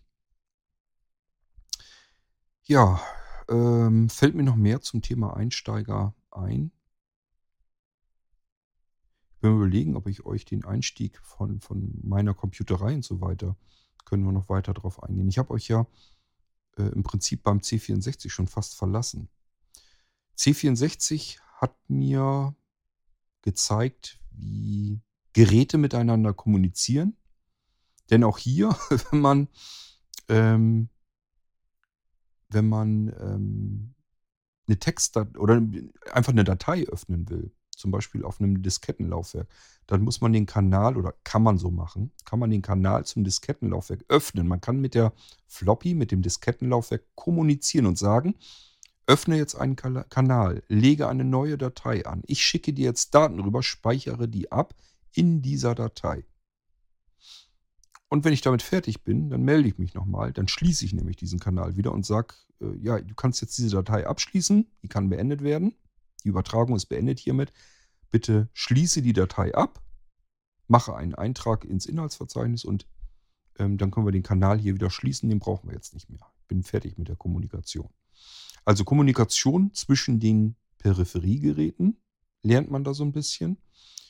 Was man, was ich sehr, was ich wirklich eigentlich nur vom C64 gelernt habe, ist, wie dieses Ganze mit dem Grafikaufbau auf dem Bildschirm funktioniert. Die Adressierung von Bildpunkten, ähm, wie ähm, Objekte aus Bildpunkten zusammengesetzt werden. Ich kann euch gar nicht sagen, warum das so bei mir ist, aber ich habe als Kind schon auf äh, ganz normalem karierten Papier ähm, Schriftzeichen gebaut. Ist natürlich totaler Schwachsinn. Was nützt mir das, wenn ich mir auf kariertem Papier. Ich habe da also die Kästchen ausschraffiert äh, und habe da, hab dann da äh, Buchstaben draus zusammengebaut. Also aus diesen lauter Kästchen, was ich entsprechend ausschraffiert habe, da habe ich dann die äh, Schriftarten drauf gesetzt, die man natürlich so nirgendwo gebrauchen konnte. Ich hatte sie nur eben auf dem Papier dann. Da habe ich mich Stunden und Tage lang mit beschäftigt, Schriftarten zu basteln auf kariertem Papier. Vielleicht muss ich eine leichte Schacke haben, das Mag bestimmt so sein. Ich habe viele Dinge in meiner Kindheit getan. Ich glaube, die meisten Kinder äh, nicht getan haben. Ähm, und da gehörte sowas sicherlich dazu, dass ich einfach auf kariertem Papier die Bildpunkte eines Computers nachgeahmt habe. Also wirklich Computerbilder äh, gemalt habe auf Papier, indem ich einfach die Kästchen ähm, als Pixel genommen habe. Und wenn man das erstmal so verinnerlicht hat, dann kann man sich ein Koordinatensystem machen. Dann kann man nämlich oben die ähm, Adressblöcke drüber schreiben und auf der linken Seite dann nochmal runter. Und auf der rechten Seite hat man dann, lässt man sich so einen Rand frei und dann kann man nämlich oben anhand der Adressblöcke, kann man sich ähm, das summieren, welcher Pixel gesetzt werden soll. Das ergibt dann hinten am Rand, äh, am rechten Rand dann, je nachdem wie viele Adressblöcke hat, also aus wie vielen Großkästen ähm, das ganze Ding zusammengesetzt wird, das Objekt sozusagen, äh, hat man dann so ein paar Zahlen am, an der rechten Seite, mit der man sozusagen, mit denen man das Ganze äh, in das Programm einsetzen kann. Also ich konnte mir das im Prinzip alles erst auf einem karierten Blatt Papier malen, wie ich das haben wollte. Das habe ich tatsächlich auch so gemacht und dann anschließend die ähm, Adressen summiert und die Summen mir aufgeschrieben und die mussten dann in bestimmte Register des Computers wieder ähm, eingefügt werden, also ein, reingeschrieben werden. Warum piepst das Ding hier jetzt? Und äh, damit hatte man dann im Prinzip das Ding programmiert. Ähm, da, da gab es auch Beispiele dazu. Also ich bin da nicht von ganz alleine drauf gekommen. Ich wusste das auch nicht, wie der Computer das macht, wie der das haben will. Das alles stand im Handbuch des Commodore 64 drin. Wenn ihr gucken könnt, ganz normal, und euch sowas interessiert, wie so ein Computer eigentlich so mit Grafik umgeht, arbeitet und mit Sound arbeitet, man erfährt viel über die Hüllkurven der einzelnen Töne, die dort generiert werden. Was ist ein ähm, Rauschgenerator, was ist eine Wellenform, eine Sinuswelle, ähm, ein Rechteck, ein Sägezahn. Das sind alles Dinge, die kommen aus dem Soundbereich. Steht alles drin im Handbuch vom C64. Wer ein C64 hatte, hatte das Handbuch. Und wer das Handbuch hatte, hat gelernt, wie Computer funktionieren, wie die arbeiten. Das ist natürlich nur der Einstieg, womit wir wieder auf unser Thema hier kommen. Aber es ist ein ganz fantastischer Einstieg gewesen. Das Buch war eigentlich Gold wert. Von dort aus geht es dann natürlich weiter. Damals gab es Fachzeitschriften für den C64. Die habe ich mir dann auch immer schön gekauft. Und dann habe ich weiter gelernt, mehr gelernt, was man alles machen kann. So, ähm, und von dort aus kommt man natürlich weiter. Ging ja meine Reise weiter über den Amiga. Ich will über die ganze Computerei mache ich eine extra Episode, deswegen gehe ich jetzt gar nicht ins Detail. Wir werden uns hier jetzt auch verschiedene Dinge dann wiederholen, sicherlich. Ähm, aber was eben auch schön war, ich kam dann ja irgendwann in die, ähm, in die zweite Ausbildung. Und dort ähm, nahm ein gehöriger Teil am Anfang unserer Ausbildung, äh, nahm die ganze Computerei, die ganze IT, damals hieß es eben noch EDV, ähm, Eingabe, ähm, Ausgabe, also Datenverarbeitung. Es gab ja auch den Datenverarbeitungskaufmann und so weiter, habe ich euch, glaube ich, alles schon so ein bisschen erzählt. Und äh, das hatte eben damals einen großen Batzen, relativ zu Anfang meiner zweiten Ausbildung, für sich eingenommen. Dort wurde dann erklärt, erstens, wie die Komponenten im Computer funktionieren. Vieles kannte ich schon, vieles aber auch noch nicht. Das hat mir sehr viel gebracht, sehr viel geholfen. Und für mich war das natürlich wie, wollen wir es nennen, Öl aufs Feuer oder Wasser für die Wassermühle oder Wind für die Windmühle, wie auch immer. Ähm, ich habe euch ja eben erzählt, ich muss immer alles auseinandernehmen. Ich will wissen, wie es funktioniert. Und dadurch, dass wir da natürlich im Unterricht jetzt ähm, nochmal erklärt bekommen haben, wie sind diese Komponenten im Rechner. Wir hatten einen ganz fabelhaften Dozenten, mit dem habe ich mich später auch angefreundet. Ähm, der hat wirklich die Teile aus dem Computer auch ausgebaut. Der war nämlich bei einer Firma tätig, die ähm, Computer repariert haben und auch verkauft haben. Und dann hat er einfach defekte Teile mit äh, reingebracht in den Unterricht hat die rumgehen lassen, so dass man, äh, oh, da, da, man hätte sich damals niemals getraut, einen Computer auseinanderzunehmen, komplett zu zerlegen. Also das hätte ich mich damals noch nicht getraut.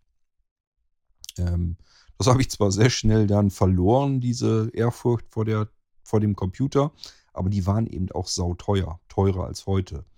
Ähm, da ist man nicht beigegangen, hat das alles zerlegt, auseinandergenommen. Dafür hatte man viel zu viel Angst, dass da irgendwas bei kaputt geht. Die ganzen Teile früher, die waren noch viel empfindlicher. Die hätte man mit elektrostatischer Aufladung auch ganz schnell mal eben kaputt bekommen. Speicher, Prozessor und so weiter. Äh, und somit war ich da eigentlich dankbar drüber, dass ich die Teile jetzt alle mal in die Hand nehmen konnte und mir nochmal genau so ein bisschen vor Augen geführt wurde, was dieses Teil eigentlich macht im Computer, wie es funktioniert, was da eigentlich genau drin passiert. Das hat mir viel geholfen. Und ähm, dann ging es ja auch weiter mit MS-DOS. Ich habe zum Glück meine Ausbildung begonnen, als MS-DOS zwar in den letzten Zügen war, aber es war immer noch up-to-date. Man musste MS-DOS immer noch können, um das Ganze vernünftig zu bedienen. Es kamen gerade so die ersten Computer raus auf den Markt, die in der Auto-Exec-BAT, das ist so eine Startdatei, den Eintrag Win hatten, wodurch Windows gestartet wurde. Davor war es üblich, Rechner schaltet man ein, schwarzer Bildschirm, Eingabeaufforderung. Wenn ihr euch zurückerinnert, habe ich euch erzählt. C64, nichts anderes. Also auch hier bei MS-DOS musste ich genau wissen, was gebe ich da jetzt ein, um das zu bekommen, was ich eigentlich damit haben wollte. Und erst wenn man Win eingetippt hatte für Windows, dann ist die grafische Benutzeroberfläche über, über Microsoft DOS gestartet.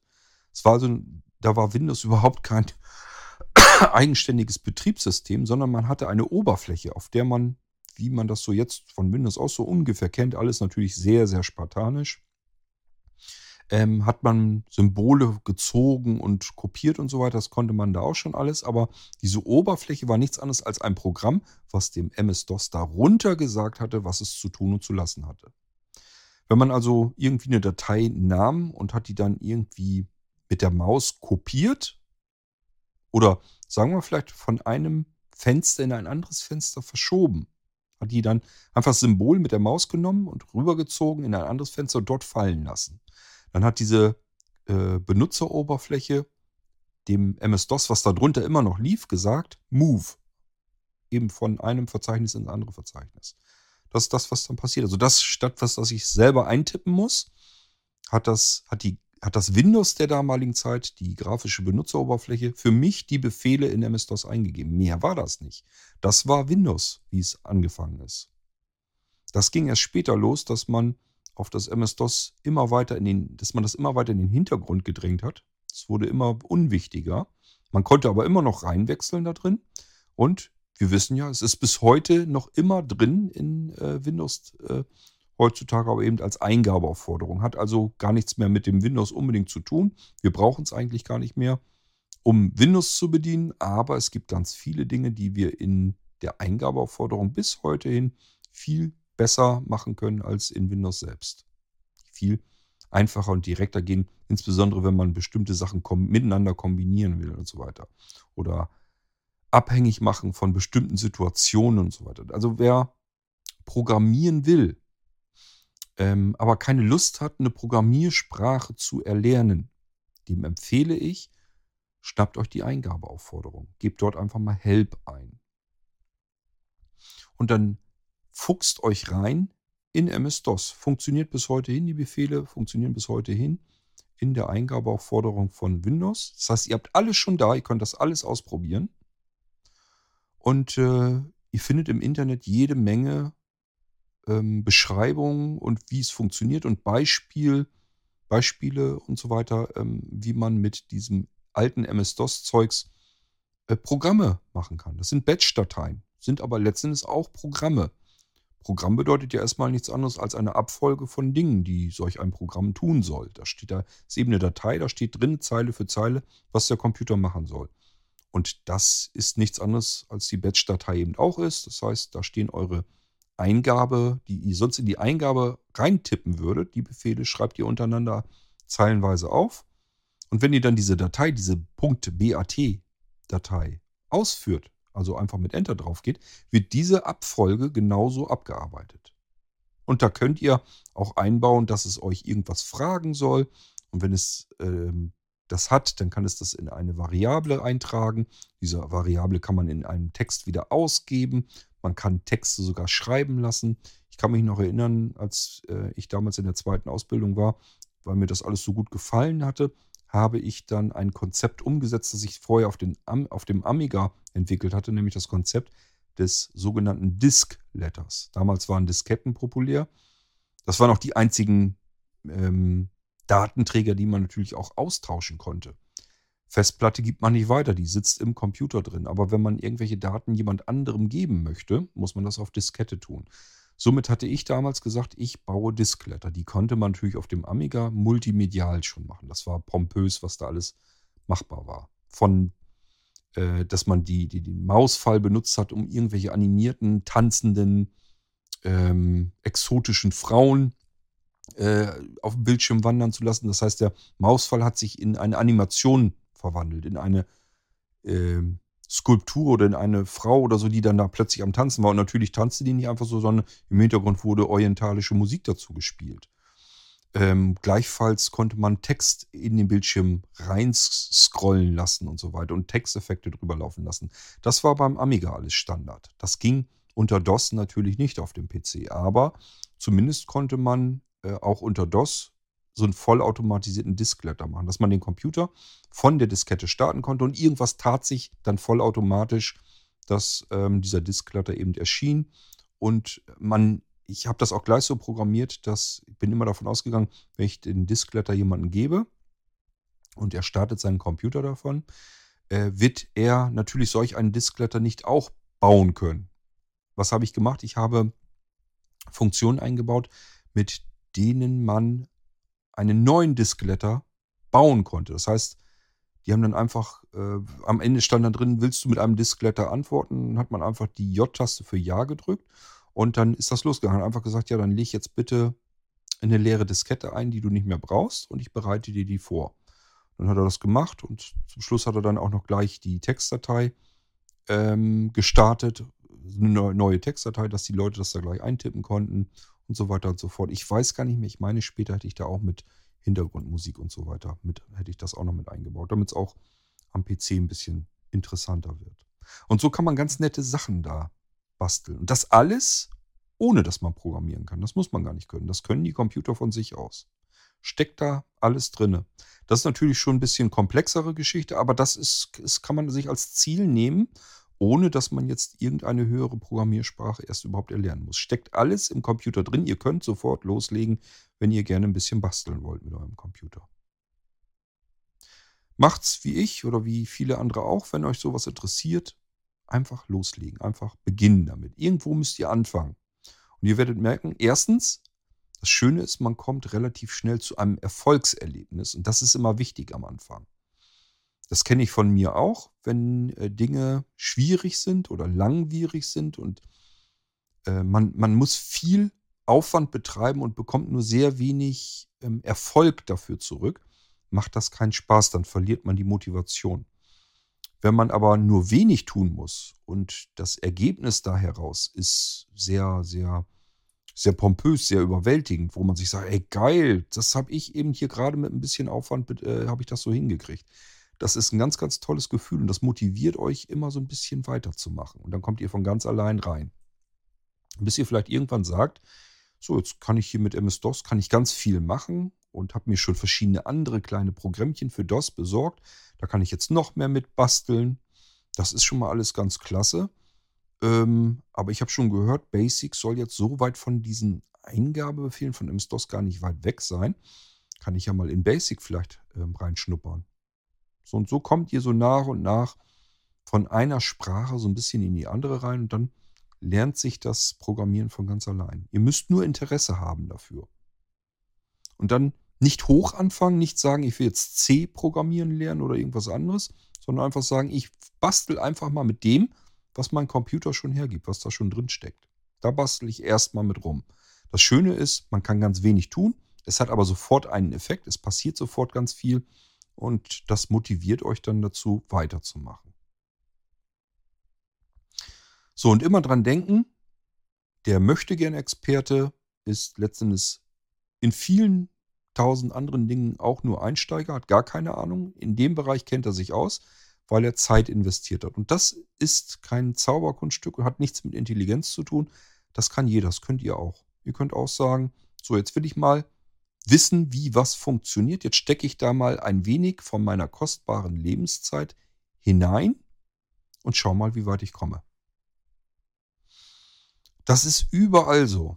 Der eine sagt sich, ich bastel gerne in Autos rum, da kenne ich mich perfekt drin aus. Ich, ich kann den Motor zerlegen, ich kann den wieder zusammenbauen. Ich kann aus drei kaputten Motoren, kann ich einen heilen bauen.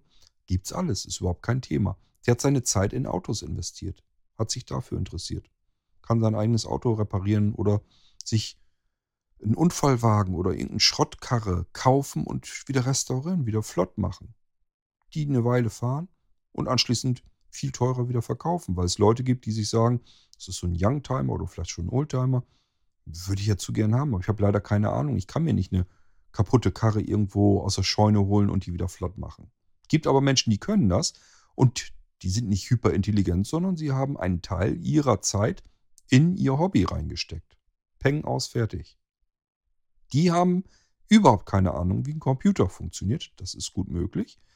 Deswegen sind sie aber nicht dümmer, sondern die haben ihr Interesse woanders und haben dort ihre Zeit investiert. Und das geht eigentlich jedem so. Das Einzige, was ich immer sage, was wirklich schade ist, ist alles, was man tun kann, um nicht nur Zeit zu verbrennen, sondern auch seine Hirnzellen zu verbrennen. Und das wäre als Beispiel, ich setze mich den ganzen kompletten Abend und den ganzen Tag irgendwie vor die Glotze und schaue mir diese, diese Assi-Programme da an. Das ist wirklich schade um die Lebenszeit. Die habt ihr wirklich dann sinnlos verballert. Ja, mag sein. Ihr wisst dann, was da in der Sendung vorkam und falls ihr dem Ganzen auch noch glaubt, was da alles passiert und euch sagt, ja, ich weiß, wie es draußen aussieht, nee, wisst ihr nicht. Das ist einfach nur geskriptete Jauche. Das ist wirklich der letzte Müll vom Müll überhaupt, es soll halt nichts kosten und die Leute sollen aber vor der Glotze sitzen bleiben. Ich kriege das mit am Rande. Also wenn mich Menschen kontaktieren, es gibt welche, ähm, die äh, schicken mir eine WhatsApp-Sprachnachricht, wo ich die ganze Zeit über im Hintergrund die Glotze laufen höre. Und zwar jedes Mal, wenn die sprechen. Egal, ob das am frühen Morgen ist, wo sie mir eine Sprachnachricht schicken, oder in der Nacht. Die Glotze läuft da offensichtlich den ganzen Tag. Und immer irgend so ein Scheiß da im Hintergrund. Man hört das ja regelrecht. Ja, wie soll es auch anders sein? Es gibt ja kaum vernünftiges, sinnvolles Fernsehprogramm. Das ist für mich persönlich komplett verschenkte, vertane Lebenszeit. Schade um jede Minute. Mir ist klar, wenn man den ganzen Tag mal locht hat, gearbeitet hat, ist man kaputt und dann ist man nicht mehr fit, dass man sein Hirn auf irgendwas konzentrieren kann. Dann braucht man einfach nur irgendwas, was im Hintergrund einen ablenkt. Dann hat man gerne Bild und Ton, ähm, was einfach nur einen rausholt und ablenkt. Ist mir vollkommen klar, ich kenne das auch. Jetzt weniger, weil durch die Erblindung brauche ich das alles so nicht mehr. Ähm, aber ich kenne das natürlich von früheren Zeiten. Ich konnte mich auch von einem Kinofilm oder sowas, auch wenn er im Fernsehen kam, oder von einem Thriller, konnte ich mich absolut fesseln lassen. Aber das meine ich damit auch ja gar nicht. Wenn ihr euch einen tollen Film anguckt oder einen spannenden Krimi oder sowas, das meine ich überhaupt nicht, sondern der ganze Schwachsinn, der dazwischen kommt, das ist vertane Zeit, das ist schade. Die Zeit hättet ihr lieber in was anderes stecken können. Und dann wärt ihr auf dem Gebiet wahrscheinlich dann irgendwann Experte geworden, wo euch ein anderer nichts vormacht. Ja, soweit zum Einsteiger. Jetzt haben wir aber doch, denke ich, eine ganze Menge dazu zusammenkratzen können. Und das ist das, was wir jetzt hier eigentlich so machen konnten. Wie ich mir so eine Zeitgeist-Episode so ungefähr vorgestellt habe. Ich hoffe, dass mir noch weitere Ideen kommen, was ich hier noch reinstopfen kann. Aber jetzt habt ihr mal so einen leichten Eindruck ähm, davon, was ich mir da so vorgestellt habe. Wir haben im Moment drei Parts, habt ihr jetzt so mitgekriegt. Wir fangen an. Ich stelle euch Musik vor, wo ich denke, hey, hört mal rein. Ich finde die jedenfalls toll.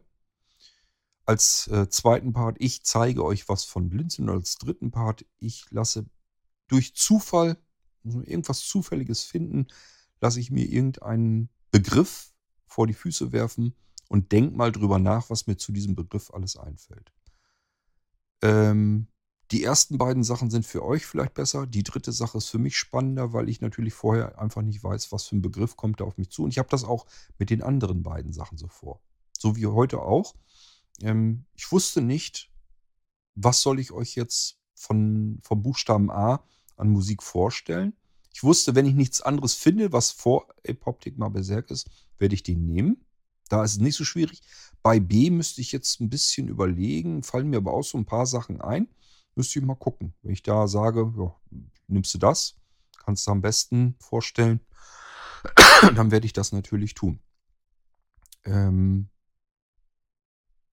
ja, Filme. Wir können gerne auch nochmal eben auf Filme mit einem A eingehen, weil mir das gerade so schön einfällt, weil das nämlich wirklich reinpasst, weil ich sagen würde, die finde ich toll. Das sind ich bin sonst ja nicht so ein Riesenfreak von Science Fiction, außer eben Star Trek. Aber eine Serie gibt es noch, die es mir angetan hat. Die musste ich unbedingt haben. Das sind die Aliens, die Alien-Filme. Äh, die fand ich auch immer total klasse und spannend. Ähm, da habe ich mir auch den ganzen Pappschuber, also die ganzen DVDs und so weiter geholt und auch gerippt auf Platte und dann zwischenzeitlich auch verloren und dann wiedergefunden und ach, hört auf. Furchtbar. Ähm, aber das, wenn ihr da noch nie was, aber das kann ich mir nicht vorstellen, dass ihr die Aliens nicht kennt. Also es wäre auch ein, eigentlich ähm, eine Empfehlung, die man sich, glaube ich, sparen kann. Also es würde mich wundern, wenn jemand sagt, Aliens nie gehört, nie gesehen, muss man das wissen, kennen. Wenn das so sein sollte, würde ich sagen, ja, macht mal. Also wenn ihr gerne Science Fiction mögt, das sind eigentlich alte Schinken, aber sie sind wirklich spannend und ein bisschen gruselig und gut gemacht. Ich überlege gerade so, ich finde, man hat sich damals eigentlich mehr Mühe gegeben, spannende Filme zu machen. Also wenn ich so an Aliens denke, das ist ganz schön Aufwand, den die da reingesteckt haben. Wenn ich mir dann heute so die Science-Fiction-Filme, die so neu gemacht sind, wenn ich mir die dann anschaue, dann denke ich auch, ja, jetzt haben sie viel mit dem Computer machen können, aber wirklich äh, gut aufwendig produziert scheint mir das nicht zu sein. Ist dann irgendwie, soll das dann auch wieder alles billig sein. Also ihr merkt schon, ich finde nicht so richtig meinen Frieden mit der ganzen Fernseh- und Filmproduktion. Das scheint mir alles irgendwie... Also ich habe da ja auch so meine Theorien, dass ich einfach sage, das ganze Zeugs muss heute irgendwie mehr Geld einbringen, weil da mehr Leute viel mehr Geld rausziehen wollen. Früher war das so, dass äh, Menschen, die prominent waren, davon leben konnten, sicherlich auch gut leben konnten, aber nicht übermaßen. Heute muss man, wenn man prominent ist, extrem reich werden. Man muss irgendwo, keine Ahnung, mehrere Villen oder so haben. Keine Ahnung, was da alles dazu gehört. Und das Geld muss natürlich irgendwie reinkommen, da das Geld aber ja nicht ständig immer mehr wird. Ähm, versucht man es irgendwie anders, indem man einen Kostenapparat runterdrückt und was dann dabei rauskommt, das ziehen sich dann einige wenige Leute daraus. So habe ich manchmal den Eindruck, wie so diese ganze Film- und Fernsehproduktion funktioniert. Im Fernsehen finde ich es extrem auffallend. Also das ist wirklich, das ist ja fast nur noch Grütze, was da läuft.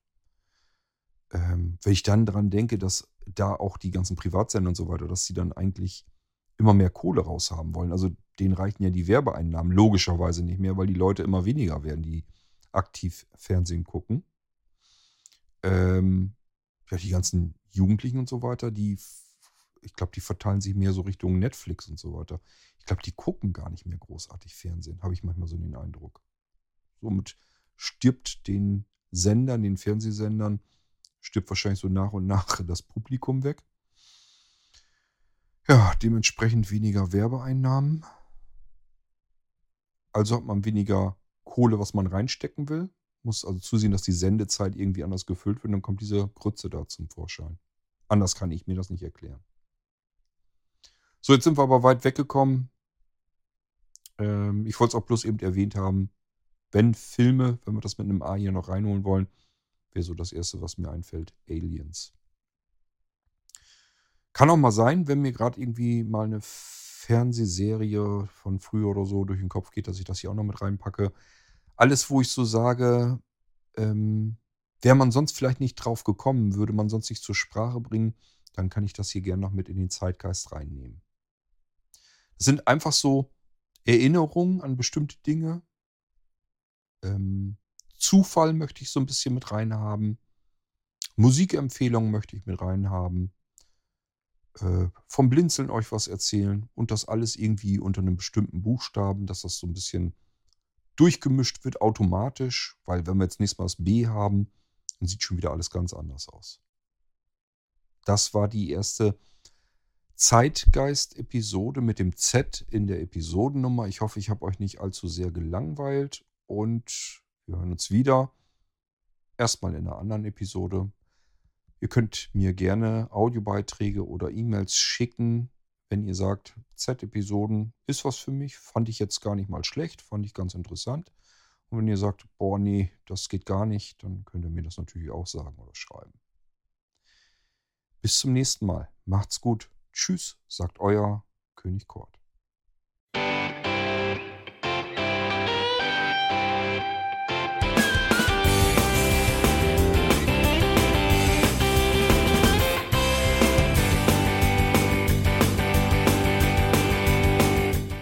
Das war Irgendwasser von Blinzeln. Wenn du uns kontaktieren möchtest, dann kannst du das gerne tun per E-Mail an podcast.blinzeln.org oder über unser Kontaktformular www.blinzeln.org. Blinzeln schreibt man in unserem Fall immer mit einem D in der Mitte. Wenn du möchtest, kannst du uns sehr gerne auch einen Audiobeitrag auf unseren Podcast Anrufbeantworter sprechen. Der hat in Deutschland die Telefonnummer 05165 439 461. Und wenn du uns aus dem Ausland anrufen möchtest, dann ersetze einfach die erste 0 gegen die 0049 für Deutschland. Wir bedanken uns für dein Interesse und freuen uns schon darauf, wenn du auch beim nächsten Mal wieder mit dabei bist.